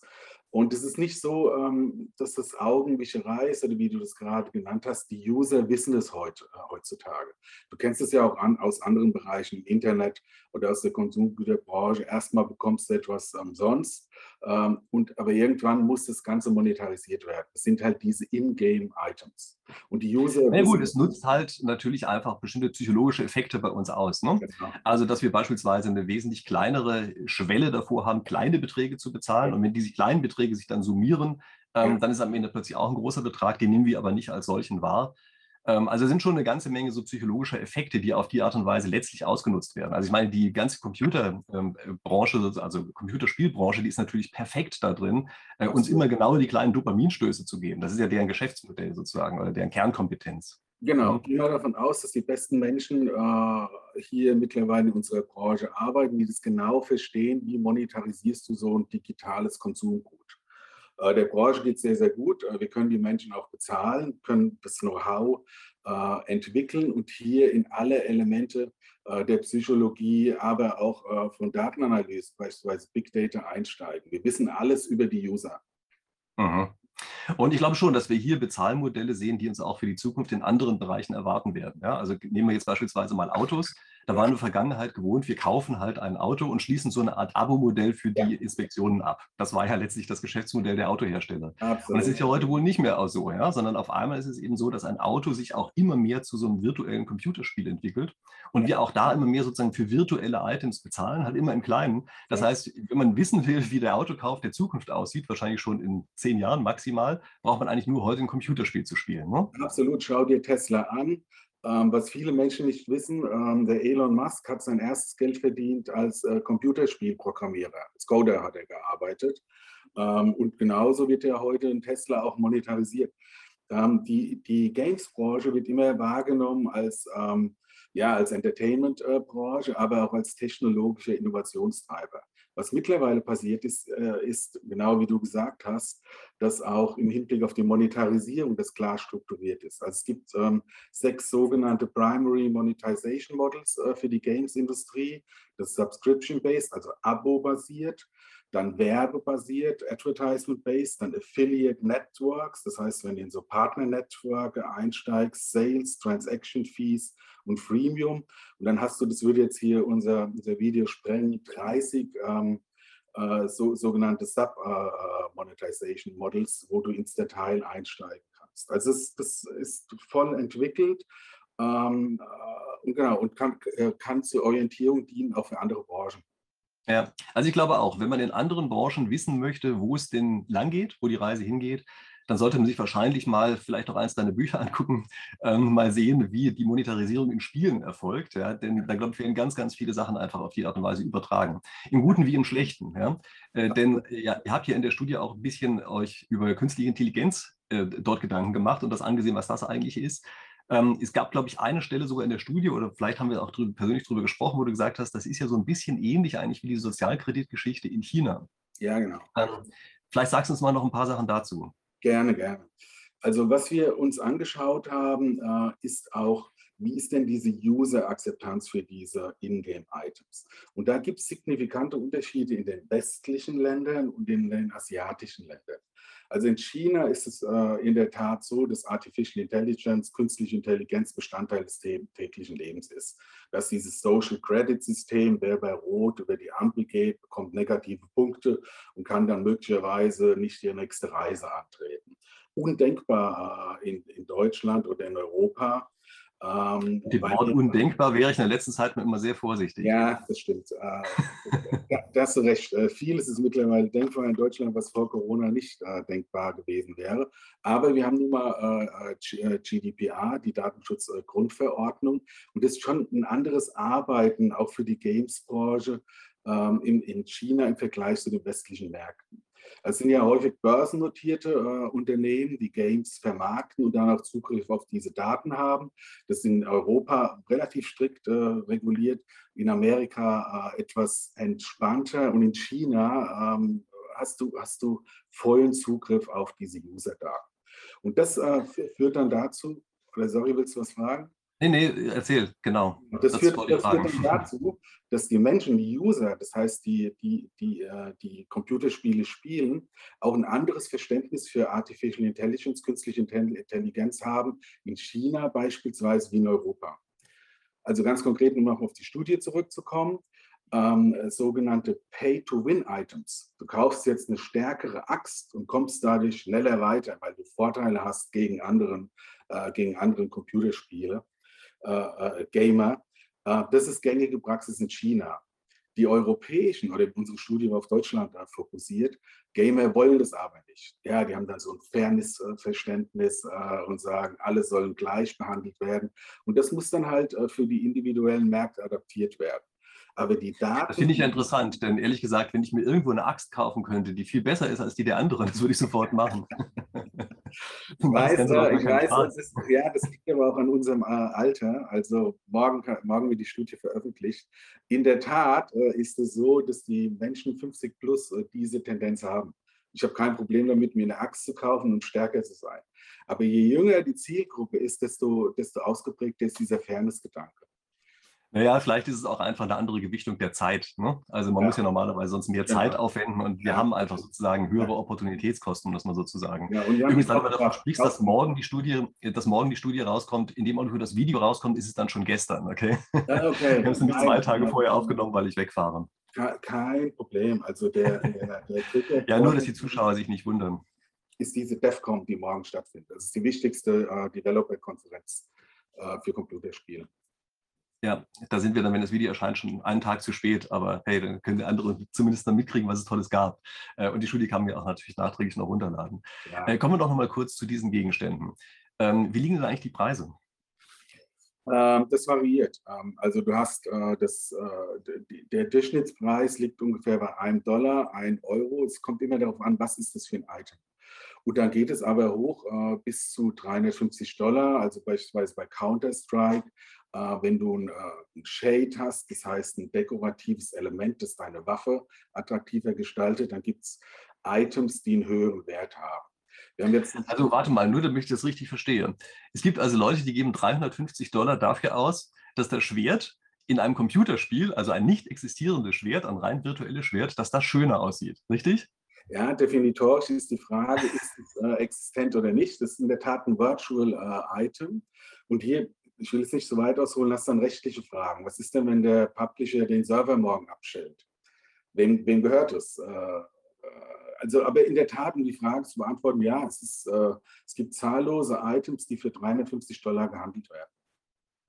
Okay, das finde ich schon ähm, erstaunlich. Also ich wäre bereit, für ein echtes physisches Gut 350 Euro auszugeben, aber für rein digitales, was noch nicht mal eine Funktion in dem Spiel hat, sondern nur Verzierung ist. Ähm, also da fällt mir diese Präferenzeinschätzung äh, schon sehr schwer. Aber hey, ich bin ja auch kein, kein Gamer. Genau, du, ähm, bist ja noch jung und kannst auch anfangen, Counter-Strike zu spielen äh, du kommst halt in dem Spiel cooler rüber. Ja? Also du siehst deine äh, sehr attraktiv gestaltete Waffe im Special Design. Alle sagen, hey, das ist der User äh, Christian ähm, und der kommt besonders cool rüber. Und, da, und das sind ja, du musst natürlich bedenken, äh, ich bin Spieltheoretiker ja. Und ein Theoretiker ist erstmal jemand, der spielt nicht wirklich. und zum anderen ist es so, dass ja Spieltheorie eine mathematische Theorie der Spiele ist. Und wir würden natürlich genau solche Sachen bei der Übersetzung in mathematische Modelle, würden wir sagen, also egal wie diese Waffe aussieht, ja, ob da noch ein Diamant mehr dran ist oder nicht, ist ja für das Spiel, für die Funktion so überhaupt gar nicht entscheidend. Das heißt, das wären all die Dinge, die bei uns einfach wegfallen würden. Also daher ja. fällt es mir schon sehr schwer, dass man ausgerechnet für die Teile, die ich in meiner Form der Spielmodellierung weglassen würde, dass man für die auch noch Geld bezahlt. Und zwar echtes Geld. Das ist ja noch viel cooler. Und da sind wir aber im, im Bereich der Psychologie. Ne? Äh, das ja. sind psychologische äh, Elemente, die da reinspielen. Und äh, das ist also kein, das sind keine Ausnahmen, die ich hier schilder. Ähm, ich hatte jetzt gerade eine Bachelorarbeit, hat jemand 2,5 Milliarden Transaktionen für die eben be beschriebenen Ingame-Items, Shades, ausgewertet. Also ein voll äh, komplett entwickelter Markt. Natürlich mhm. nicht 2,5 äh, Milliarden Mal eine Waffe für 350 Dollar verkauft, sondern so ein Durchschnittspreis sind 99 Cent, 99 Euro. Äh, 99 äh, Cent oder 99 Cent oder äh, ein Dollar, ja. ja, gut, Euro-Cent und Dollar-Cent sind aber auch fast, fast identisch, ne? Ja, ja, genau. Ja, Okay, ja. Ähm, sowas sind natürlich schon mal ziemlich erstaunliche Sachen. Ne? Was ist der höchste Preis, der jemals aufgerufen wurde? Ja, da, wenn du jetzt hier den Bereich anschaust ähm, für diese Crypto-Games, ja, das ist eine, eine Marktnische. Ähm, da gibt es eine Katze, ein Crypto Kitty, die wurde für 170.000 Dollar gehandelt. Äh, das ist aber, wie gesagt, ein spezieller. Also warte mal, wir sprechen von einer digitalen Katze, genau. die wahrscheinlich noch nicht mal besonders viel kann, außer nett auszusehen. Ja? Genau. Ähm, was äh, war der Preis? Ja, 170.000 US-Dollar. Und okay. das ist basierend auf so einem Blockchain-Game, also kryptowährungsbasierten äh, Game. Das heißt Crypto Kitties. Ähm, also das heißt, wir sprechen davon, dass hier eine virtuelle Katze zum Preis eines Einfamilienhauses verkauft wird. Genau, absolut, ja. Mhm, okay. Ist das Geldwäsche? Ähm, kann durchaus sein. Ähm, kann durchaus sein. Also die Games-Branche ist jetzt nicht äh, besonders auffällig im Hinblick auf Geldwäsche. Aber natürlich, wenn jemand so ein Virtual äh, äh Good oder so ein äh, virtuellen Item kauft, 170.000 Dollar, ist es naheliegend, dass das möglicherweise Geldwäsche ist. Es kann aber durchaus sein, dass es auch ein Wahl war, ein Whale nennen wir das. Das heißt, es sind Computerspieler, die sehr reich sind äh, und äh, eine Bereitschaft haben, auch viel Geld für virtuelle Assets auszugeben. In dem speziellen Fall kommt noch was anderes hinzu. Das kann auch ein PR-Stand gewesen sein. Das heißt, dass der Publisher gesagt hat, hey, wir geben einfach mal die Message raus. So eine Katze wurde für 170.000 Dollar verkauft. Ähm, und das ist natürlich eine Story, die travelt dann im Web, geht viral und so weiter. Ist so eine Katze dann wenigstens ein Original, also im Sinne eines NFTs, ja, Non-Fungible Tokens? Ja. Ähm, das ist es, ja? Achso, da gibt es also keine zweite Katze dieser Art. Ja? Äh, also ist das Thema, da haben wir uns natürlich auch äh, angeschaut, ist ganz klar äh, NFT. Bei den vorher beschriebenen ähm, äh, Ingame-Items ist es ein bisschen anders, wenn die da frei getradet, getradet werden. Aber so eine Katze ist wirklich äh, ja, ein einzigartiges, äh, ein einzigartiger NFT. Also nicht ersetzbar, einzigartig, wie auch immer du das definierst. Ja. Na gut, das ist schon sehr interessant. Ne? Denn ich glaube, auch da haben wir so einen kleinen Blick auf die Zukunft. Denn was wir jetzt sehen, ist, leicht kopierbare digitale Gegenstände liegen halt eher im Bereich von 99 Cent und ein Verrückter gibt auch mal 350 Dollar dafür aus. Ja? Mhm. Aber wenn wir tatsächlich echte Originale haben, also Dinge, die nicht ähm, einfach reproduziert werden können, oder wenn sie repliziert werden, dann eben nicht das Original sind, dann gibt es eine andere Katze, die sieht gleich aus, aber ist halt nicht das Original, so wie das eben ist, wenn man Sachen nachmacht die auf einmal erzielen exorbitante Preise. Und ich glaube, das ist auch etwas, was wir in der echten Welt wahrscheinlich auch zunehmend sehen werden. Das ja, dass eben plötzlich, ja klar, das, wir haben ja sowieso so eine Überlagerung sozusagen von physischer Welt und digitaler Welt ja. und dass dann äh, in der digitalen Welt ganz einfach diese eindeutig kennzeichnbaren Dinge, ja. ähm, dass die plötzlich eben ganz anderen Wert haben als Originale, als eben die Kopien davon. Ganz klar. Wahrscheinlich wird das auch so eine Art Statussymbol. Ja, ganz klar. Schau dir den Kunstmarkt an, da gibt es ja verschiedene andere äh, Märkte, die sich jetzt mit NFTs auseinandersetzen. Also bei uns gibt es das. Es gibt auch diese äh, virtuellen Items, die als NFT äh, da, da, vermarktet oder gehandelt äh, werden. Aber es ist ein Nischen, es ist, ist eine Marktnische. Ah ja, noch, ne? Okay. Dann vielleicht noch ganz kurz, ähm, in deinem neuesten Buch taucht ja auch das äh, Wort Game Hacking auf. Ja. Was ist damit eigentlich? Also das ist ja so, so Sachen, dass man eben tatsächlich in Spielen sich sozusagen mit illegalen Sachen ausstattet oder auf illegale Weise verhält. Und ich meine, wenn wir jetzt hören, es gibt dort Gegenstände, die eben plötzlich so viel wert sind wie ein Einfamilienhaus, dann wird ja auch jede Form von so Cheaten und Hacken und sowas plötzlich auch relevant. Kannst du darüber noch so ein paar Wörter verlieren? Ja, gerne. Äh, also äh, Game Hacking äh, ist nichts anderes als Cybercrime. Ähm, und du musst differenzieren bei den sogenannten White Hat Hackern, das heißt gute Hackern und Black Hat Hackern. Die Black Hats versuchen immer Schaden anzurichten. Ja, das das, was du dann auch in den Nachrichten hörst, nicht nur auf die Games-Branche äh, fokussiert, versuchen Schaden äh, anzurichten, äh, teilweise terroristische, äh, erpresserische Akte, bei, bei denen dann äh, Bitcoins äh, gezahlt werden müssen, dass ein Game wieder funktioniert. Bei den Whitehead-Hackern ist es ein bisschen anders. Die versuchen wirklich, ähm, ja, so ein, so ein Server zu hacken und teilen dann äh, dem, dem Publisher mit, wo er Schwachstellen äh, hat die, das Know-how ist dasselbe. Also um, äh, um, zu hacken, musst du ähm, äh, sehr gute Computerprogrammierskills haben. Und dann ist es eine ethische Entscheidung, arbeitest du, jetzt mal eine Analogie zu Star Wars zu bilden, auf der dunklen Seite der Macht oder bist du eher auf der guten Seite äh, der Macht äh, verortet. Die Games-Branche als solches differenziert hier ähm, zwischen ja, Hackern, die geduldet werden, ja, also wenn sie keinen großen, großen Schaden anrichten. Und dann wird aber immer mal wieder auch ein Exempel äh, statuiert, also wo die dann durch alle Instanzen äh, gezogen werden, Millionen an Schaden, Schadensersatz äh, zahlen müssen. Äh. das Thema ist bei uns äh, gang und gäbe, weil die Zielgruppe aber natürlich auch so ähm, ja, programmieraffin ist. Spielen eigentlich äh, Deepfakes oder sowas eine große Rolle? Also bei Deepfakes ist ja so, dass man ähm, versucht, Bilder, die eigentlich sozusagen echt aussehen, so herzustellen, ähm, dass da eben völlig falsche Personen drin auftauchen, sodass man am Ende nicht mehr weiß, ob das wirklich so ist. Ja? Also weiß ich, in irgendeinem Fall macht man aus irgendeiner realen ähm, Person ein Pornobild oder irgend sowas oder bringt ja, ja. Äh, Bilder von Leuten oder auch Videos von Leuten in Zusammenhang, den sie überhaupt nie waren, legt ihnen Sachen in den Mund, die sie nie gesagt haben. Sieht man sowas in diesen Computerspielen schon richtig? Ja, äh also ähm, ja genau, es gibt eine Engine, die Unreal Engine, die ermöglicht es äh, mittlerweile fa fast fotorealistische oder hyper, äh, hyperrealistische ähm, äh, ja, Gesichter abzubilden. Früher ist das sehr aufwendig programmiert worden, aber heute ist es einfach ein Soft äh, ist Bestandteil der Software ähm, und kann, kann von jedem genutzt werden. Okay. Und diese ganzen Cheating-Geschichten, ähm, Sieht man da bereits irgendwelche Sachen, wo man sagen würde, das wird wahrscheinlich dann plötzlich auch in anderen Bereichen auch auftauchen? Also wenn unser Kühlschrank äh, dann auch so eine KI hat, vernetzt ist mit dem Auto und sowas, äh, sehen wir da jetzt schon in Games bestimmte Sachen, die wir dann auch in unserem Haushalt demnächst zu erwarten haben? Absolut. Ähm, der schwächste Punkt, äh, wenn es ums Hacken geht, ist immer die Kamera und das Mikrofon. Ähm, und da, kannst du auch äh, verschiedene technologische Abwehrmechanismen programmieren und installieren auf der Hardware-Seite. Äh, aber so ein Hacker schafft es immer, die Kamera zu hacken und das Mikrofon. Das ist der weakest point. Und das führt dann dazu, wenn du einmal drin bist, hast du Zugriff auf alle Garten. Und äh, um mal bei dem Beispiel zu bleiben für, von IoT, der Kühlschrank sagt dir, du musst mal wieder Milch nachbestellen könnte zum Beispiel dazu führen, dass äh, der Hacker sagt, wir bestellen jetzt mal 50 Liter Milch äh, für den Christian äh, beispielsweise. Und dann wäre das wär jetzt kein großer Schaden für dich. Aber wenn man naja, das wäre noch ein, ein überschaubarer Schaden. Da kann ich mir deutlich schlimmere Dinge vorstellen. Aber wenn man sich mal beispielsweise deinen äh, Bankaccount äh, anschaut oder deinen YouTube-Kanal, äh, also ich, äh, das, sind, das sind Sachen, dann, das, dann wird es sehr ärgerlich. hier haben wir immer das Thema mit dem ID-Fraud, das heißt, jemand äh, greift deine Identität äh, ab.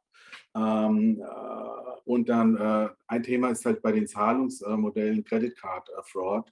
Ähm, das heißt, dass hier wirtschaftlicher, äh, finanzieller Schaden entstehen kann. Das sind Themen, das also das sind ja die sozusagen klaren Sachen, aber ich denke, in Spielen kann man sicherlich auch schon erleben, was es eigentlich heißt, wenn einem einfach die persönliche Identität geklaut wird. Ja, ja, wenn es jemand anders schafft, eben plötzlich ja. als der Spieler, den man ja eigentlich selbst ist, man genau. identifiziert sich ja dann mit yes. dem, äh, als der unterwegs zu sein. Ne? Also auch da, glaube ich, kriegt man schon einen ganz guten Vorgeschmack darauf, was das eigentlich heißen kann. Und ähm, wenn man weiß, wie man sich fühlt, wenn einem eine digitale Identität geklaut wird, ja. kann man vielleicht so ein bisschen abschätzen, wie es dann bei der echten Identität erst recht ist. Ja? Und das ähm, ist ja sozusagen um die Ecke, dass einem sowas passieren kann. Ja, und das ist wirklich schlimm, weil äh, es basiert immer auf der Unternehmensseite. Das heißt, die Daten werden auf der Unternehmensseite abgegriffen.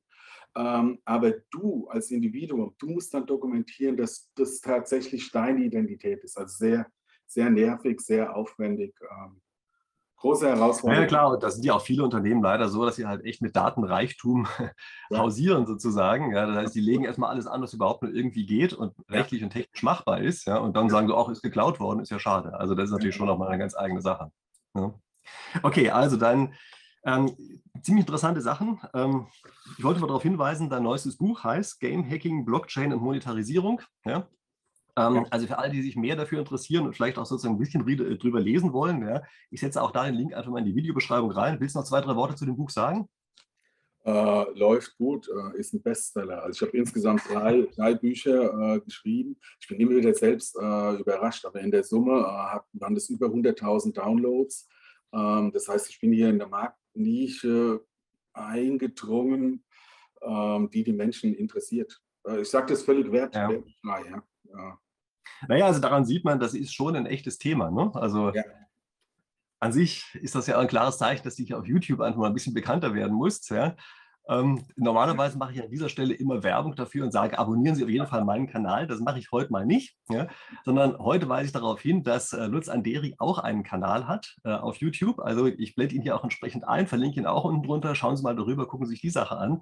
Äh, ich muss äh, dazu übrigens auch noch eine andere Sache unbedingt loswerden, so eine kleine Hintergrundinformation. Äh, nämlich Herr Anderi ist derjenige, der mich überhaupt erst so richtig zu YouTube gebracht hat. Also er hat seinen YouTube-Kanal lange vor meinem und dann habe ich gesehen, da gibt es ja YouTube und so, hat er mal tolle Videos Videos gemacht, habe ich gedacht, oh, das kann ich auch. Und habe es einfach. Brot und Spiele, das ist so ein Spruch, den wir alle kennen und wir äh, verbinden ihn so ein bisschen mit der Spätphase der Dekadenz des Römischen Reichs. Und das ist so ein bisschen so ein Mittel gewesen, die Bevölkerung ruhig zu stellen, sagen wir zumindest heute. Und aus reiner Koinzidenz heraus können wir auch sehen, dass heutzutage Computerspiele auch wieder eine riesige Bedeutung haben. Und das möchte ich einfach zum Anlass nehmen, in diesem Video hier ein bisschen mal hinter die Kulissen der Spielebranche, der Computerspielebranche zu werfen. Also es ist ja eigentlich ein Spieltheorie-Kanal, den ich hier mache, aber es geht um eine andere Art von Spieltheorie. Aber wie auch immer, jedenfalls, wir stoßen da auf tolle Dinge. Beispielsweise solche Sachen wie die wüsteste Schnüffelsoftware, vielleicht den Verdacht auf Steuerhinterziehung. Äh, vor allem, was interessant ist bei so einer Spielebranche, das ist, dass dort normalerweise Themen sehr früh aufgegriffen und marktreif gemacht werden, die eigentlich sonst erst in anderen Branchen viel später kommen. Also das heißt, wir haben hier so ein bisschen einen Blick in die Glaskugel der Zukunft. Und das besonders Tolle ist, ich habe einen echten Experten zu dem Thema äh, hierzu eingeladen, der uns wirklich was dazu sagen kann, nämlich Professor Lutz Anderi. Äh, er ist Professor für Wirtschaftsinformatik und mit dem Schwerpunkt Computerspiele. Und dann erstmal herzlich willkommen hier. Hallo, ich freue mich, hier zu sein. ja, das tun wir alle. Ja, ähm, vielleicht steigen wir einfach mal direkt ein und du sagst mal ein ganz kleines bisschen, ähm, wie ist das eigentlich mit dieser Computerspielbranche? Äh, ich nehme an, dass die meisten das als eher was Kleines wahrnehmen, aber stimmt das eigentlich? Also sag uns doch einfach mal, wie groß ist denn das?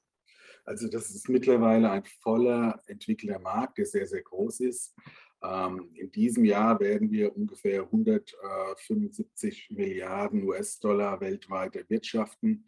Es ist nur eine Frage der Zeit, äh, wann 200 äh, Milliarden Gesamtmarktvolumen wirtschaftet werden. Der Markt ist. Wie glaubt ihr eigentlich in Deutschland? Weißt du das auch? Äh, ja, das weiß ich auch. Also wir haben in Deutschland 8,5 Millionen Euro. Ähm, und Milliarden nehme ich an, oder? Ähm, ja, Milliarden, sorry, klar, natürlich. Ja. Bei Millionen, das wäre Peanuts, ja, ja, da sprechen wir gar nicht mehr drüber.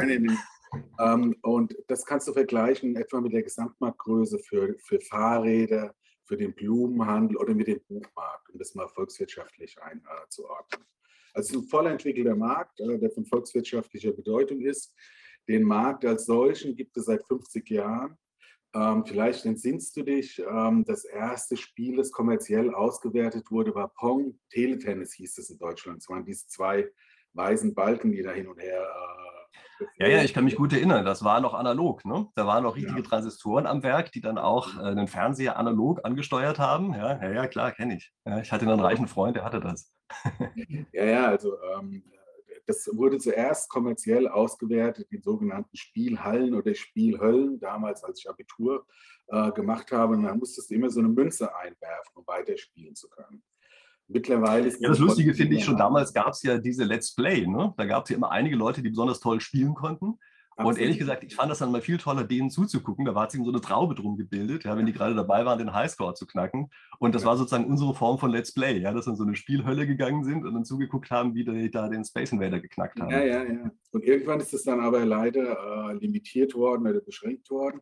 Und dann kam dieser Markt für die Heimkonsole. Das heißt, das, was wir aus den Spielhallen oder Spielhöllen von diesen Arcade-Games oder Arcade-Automaten kannten, das gab es dann äh, für zu Hause und wurde an Fernseher angeschlossen. Und wer sind eigentlich heutzutage die Spieler? Also damals waren das ja ganz klar die Youngsters sozusagen, die halt unterwegs waren bei diesen Arcade-Games, so haben wir die ja noch nicht genannt. Ja. Aber das waren ja eigentlich die Youngsters. Ist das eigentlich immer noch so? Äh, die wichtigste Zielgruppe sind mittlerweile wir, ähm, äh, Menschen über 50 äh, Jahre plus, die kaufkraftstark sind. Es gibt immer noch die Youngsters, die Teenager, die viel Zeit verbringen und spielen. Aber die Kaufkraft ist ganz klar ähm, bei uns, also 50 Jahre plus. Und uns nachgelagert hast du dann die Zielgruppe der Rentner. Ja? Die haben halt viel Zeit, Spiele zu spielen. Also ein voll entwickelter Markt siehst, äh, die, die, die intensivsten Gamer oder diejenigen, die die meisten Zeit äh, damit verbringen, sind wirklich die ganz jungen Teenager und dann wieder die Rentner, die extrem viel Zeit haben. Vielleicht fragen wir doch gleich mal unsere Zuschauer. Also es würde mich echt mal interessieren. Also sind Sie eigentlich selber ein Computerspieler? Also wenn ja, schreiben Sie das gerne mal in die Kommentare rein. Wenn nein, auch, dass wir so ein bisschen Überblick bekommen. Also das Lustige bei meinem Kanal ist ja, das ist ja ganz breit gestreut von den Altersgruppen her. Ja, ich habe sozusagen von 16 bis 102, glaube ich, ist alles dabei. Ähm, also schreiben Sie gerne einfach mal rein, wie Sie eigentlich zu diesen Computerspielen spielen, ja, damit wir so ein Gefühl dafür bekommen. Denn ich glaube, ich finde das wirklich ganz interessant, einfach mal zu sehen. Ähm, was mich jetzt vielleicht nochmal interessieren würde, wie lang spielt eigentlich so ein Spieler normalerweise? Äh, das ist unterschiedlich. Also das sind die sogenannten Casual Gamer, die dann mal fünf bis zehn Minuten an der Bushaltestelle ähm, oder wenn sie in anderen öffentlichen Verkehrsmitteln sind, spielen. Und dann hast du die sogenannten Core Gamer, die jeden Tag mehr als vier Stunden spielen. Äh, also es gibt eine riesen äh, Spreizung. Es gibt unterschiedliches sogenannte ähm, Gameplay-Verhalten. Das heißt, wenn du natürlich vier Stunden am Tag spielst, spielst du andere Spiele, ähm, spielst du professioneller und hast, hast eine andere äh, User-Akzeptanz und eine andere User-Behavior eigentlich. Mhm. Und das heißt, das sind dann wahrscheinlich auch die, die am Ende richtig Geld da lassen, oder?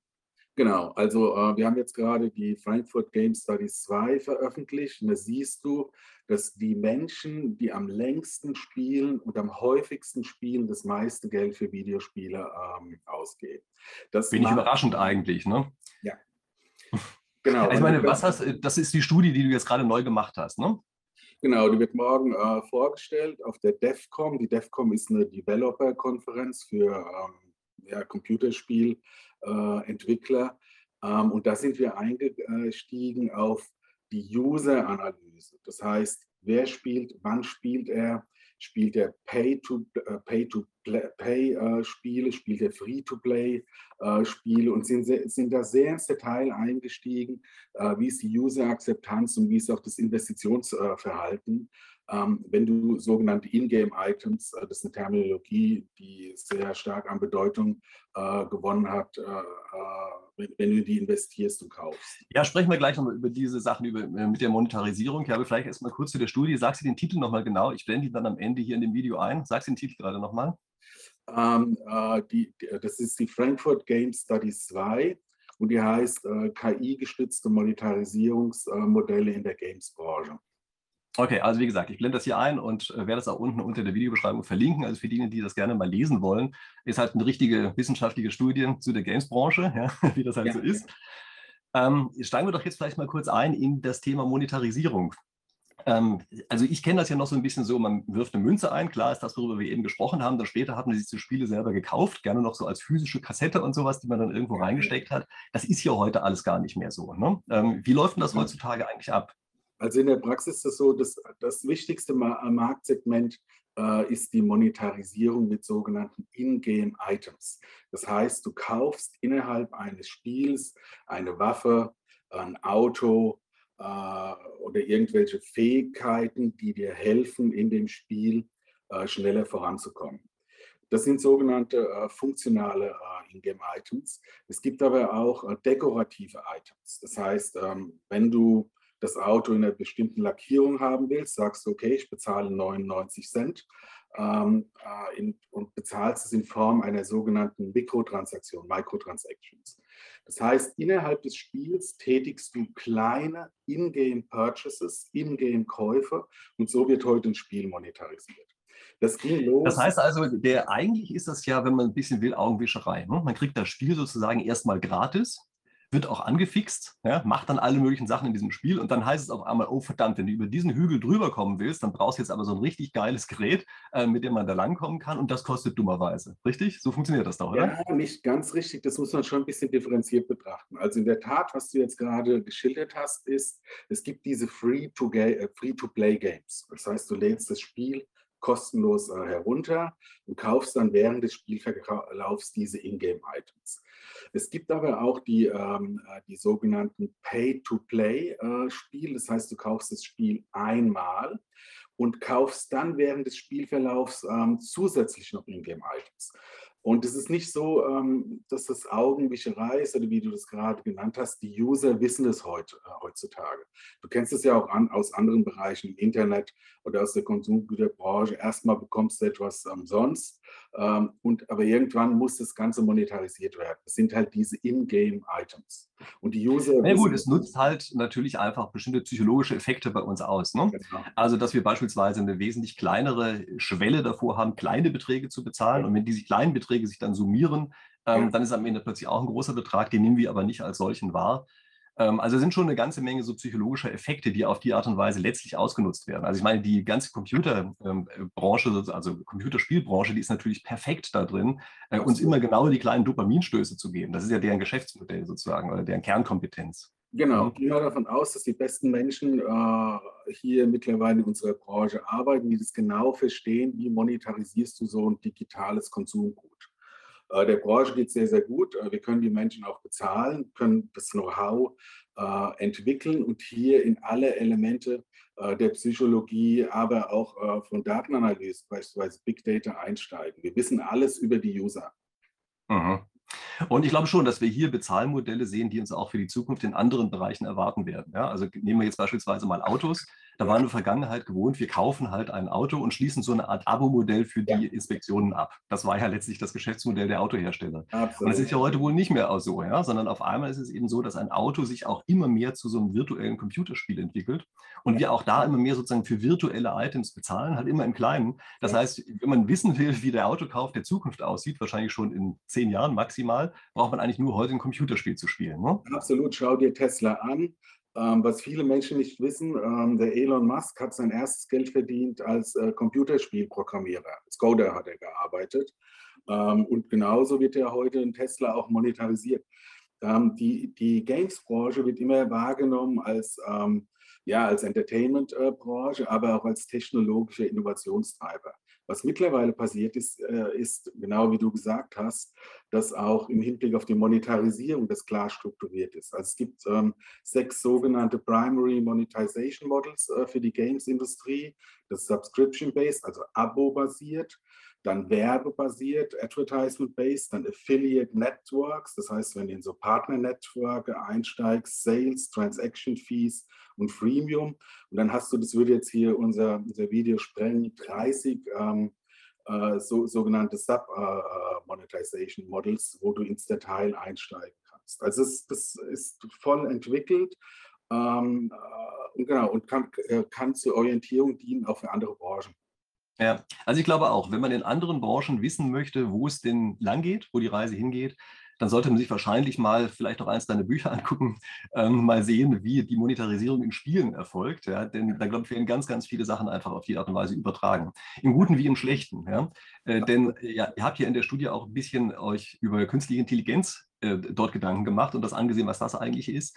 Ähm, es gab, glaube ich, eine Stelle sogar in der Studie, oder vielleicht haben wir auch drüber, persönlich darüber gesprochen, wo du gesagt hast, das ist ja so ein bisschen ähnlich eigentlich wie die Sozialkreditgeschichte in China. Ja, genau. Ähm, vielleicht sagst du uns mal noch ein paar Sachen dazu. Gerne, gerne. Also was wir uns angeschaut haben, äh, ist auch, wie ist denn diese User-Akzeptanz für diese Ingame-Items? Und da gibt es signifikante Unterschiede in den westlichen Ländern und in den asiatischen Ländern. Also in China ist es äh, in der Tat so, dass Artificial Intelligence, künstliche Intelligenz Bestandteil des täglichen Lebens ist. Dass dieses Social Credit System, wer bei Rot über die Ampel geht, bekommt negative Punkte und kann dann möglicherweise nicht die nächste Reise antreten. Undenkbar äh, in, in Deutschland oder in Europa. Ähm, Die Wort undenkbar wäre ich in der letzten Zeit immer sehr vorsichtig. Ja, das stimmt. Äh, da, hast du recht. Äh, vieles ist mittlerweile denkbar in Deutschland, was vor Corona nicht äh, denkbar gewesen wäre. Aber wir haben nun mal äh, äh GDPR, die Datenschutzgrundverordnung. Und das ist schon ein anderes Arbeiten, auch für die Games-Branche in, in China im Vergleich zu den westlichen Märkten. Es sind ja häufig börsennotierte äh, Unternehmen, die Games vermarkten und dann auch Zugriff auf diese Daten haben. Das ist in Europa relativ strikt äh, reguliert, in Amerika äh, etwas entspannter und in China ähm, hast, du, hast du vollen Zugriff auf diese User-Daten. Und das äh, führt dann dazu, oder sorry, willst du was fragen? Nee, nee, erzähl, genau. Das, das, führt, das führt, dann dazu, dass die Menschen, die User, das heißt die, die, die, äh, die Computerspiele spielen, auch ein anderes Verständnis für Artificial Intelligence, künstliche Intelligenz haben, in China beispielsweise wie in Europa. Also ganz konkret, um noch auf die Studie zurückzukommen, ähm, sogenannte Pay-to-Win-Items. Du kaufst jetzt eine stärkere Axt und kommst dadurch schneller weiter, weil du Vorteile hast gegen anderen, äh, gegen anderen Computerspiele, äh, äh, Gamer. Äh, das ist gängige Praxis in China. Die europäischen oder unsere Studie war auf Deutschland fokussiert. Gamer wollen das aber nicht. Ja, die haben dann so ein Fairness-Verständnis äh, und sagen, alle sollen gleich behandelt werden. Und das muss dann halt äh, für die individuellen Märkte adaptiert werden. Aber die Daten. Das finde ich ja interessant, denn ehrlich gesagt, wenn ich mir irgendwo eine Axt kaufen könnte, die viel besser ist als die der anderen, das würde ich sofort machen. ich weiß, äh, ich weiß das ist, ja, das liegt aber auch an unserem äh, Alter. Also morgen, morgen wird die Studie veröffentlicht. In der Tat äh, ist es so, dass die Menschen 50 plus äh, diese Tendenz haben. Ich habe kein Problem damit, mir eine Axt zu kaufen und stärker zu sein. Aber je jünger die Zielgruppe ist, desto, desto ausgeprägter ist dieser Fairness-Gedanke. Naja, vielleicht ist es auch einfach eine andere Gewichtung der Zeit. Ne? Also man ja. muss ja normalerweise sonst mehr Zeit genau. aufwenden und wir haben einfach sozusagen höhere Opportunitätskosten, um das mal so zu sagen. Ja, Übrigens, wenn du davon sprichst, dass morgen die Studie, dass morgen die Studie rauskommt, in dem Augenblick, das Video rauskommt, ist es dann schon gestern, okay? Ja, okay. Wir haben es nämlich zwei Tage vorher aufgenommen, weil ich wegfahre. Kein Problem. Also der, der, der Ja, nur, dass die Zuschauer sich nicht wundern. Ist diese DEFCON, die morgen stattfindet. Das ist die wichtigste uh, Developer-Konferenz uh, für Computerspiele. Ja, da sind wir dann, wenn das Video erscheint, schon einen Tag zu spät. Aber hey, dann können die anderen zumindest dann mitkriegen, was es Tolles gab. Äh, und die Studie kann man ja auch natürlich nachträglich noch runterladen. Ja. Äh, kommen wir doch noch mal kurz zu diesen Gegenständen. Ähm, wie liegen denn eigentlich die Preise? Ähm, das variiert. Ähm, also du hast äh, das, der Durchschnittspreis liegt ungefähr bei einem Dollar, ein Euro. Es kommt immer darauf an, was ist das für ein Item. Und dann geht es aber hoch bis zu 350 Dollar, also beispielsweise bei Counter-Strike wenn du ein, äh, Shade hast, das heißt ein dekoratives Element, das deine Waffe attraktiver gestaltet, dann gibt es Items, die einen höheren Wert haben. also warte mal, nur damit ich das richtig verstehe.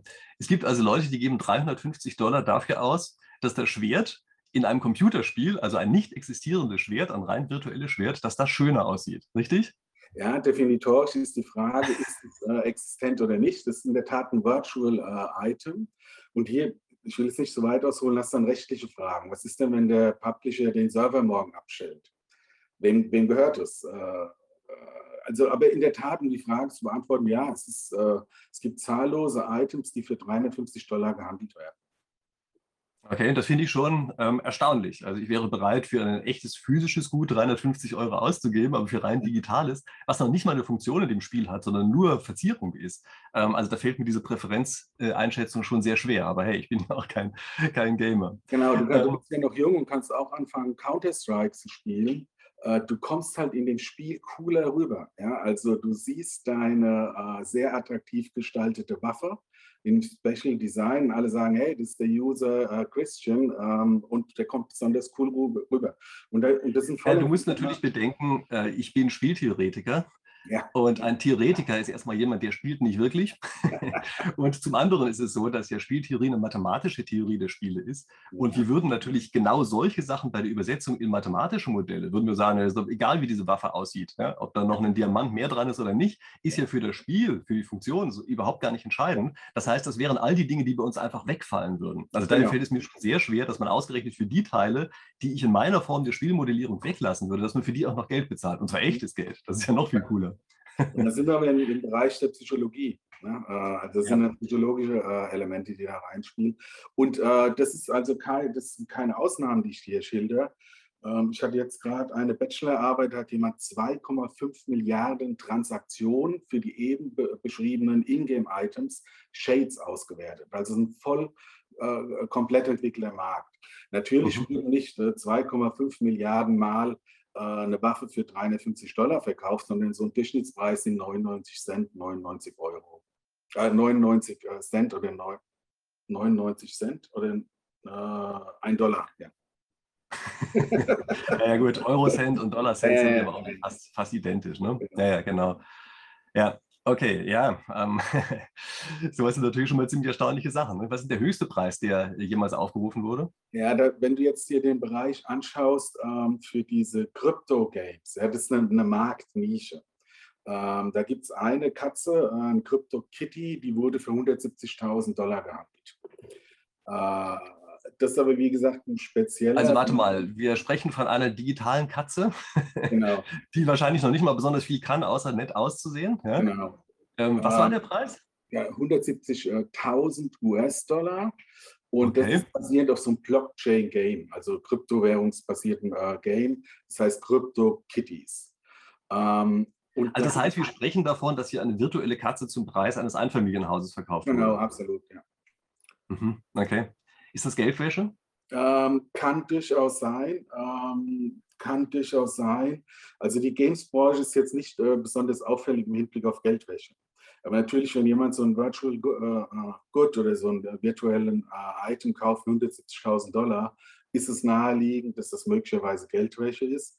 Es kann aber durchaus sein, dass es auch ein Wahl war, ein Whale nennen wir das. Das heißt, es sind Computerspieler, äh, die sehr reich sind äh, und äh, eine Bereitschaft haben, auch viel Geld für virtuelle Assets auszugeben. In dem speziellen Fall kommt noch was anderes hinzu. Das kann auch ein PR-Stunt gewesen sein. Das heißt, dass der Publisher gesagt hat, hey, wir geben einfach mal die Message raus. So eine Katze wurde für 170.000 Dollar verkauft. Ähm, und das ist natürlich eine Story, die travelt dann im Web, geht viral und so weiter. Ist so eine Katze dann wenigstens ein Original, also im Sinne eines NFTs, ja, Non-Fungible Tokens? Ja. Ähm, das ist es, ja? Achso, da gibt es also keine zweite Katze dieser Art. Ja? Äh, also ist das Thema, da haben wir uns natürlich auch äh, angeschaut, ist ganz klar äh, NFT. Bei den vorher beschriebenen ähm, äh, Ingame-Items ist es ein bisschen anders, wenn die da frei getradet, getradet werden.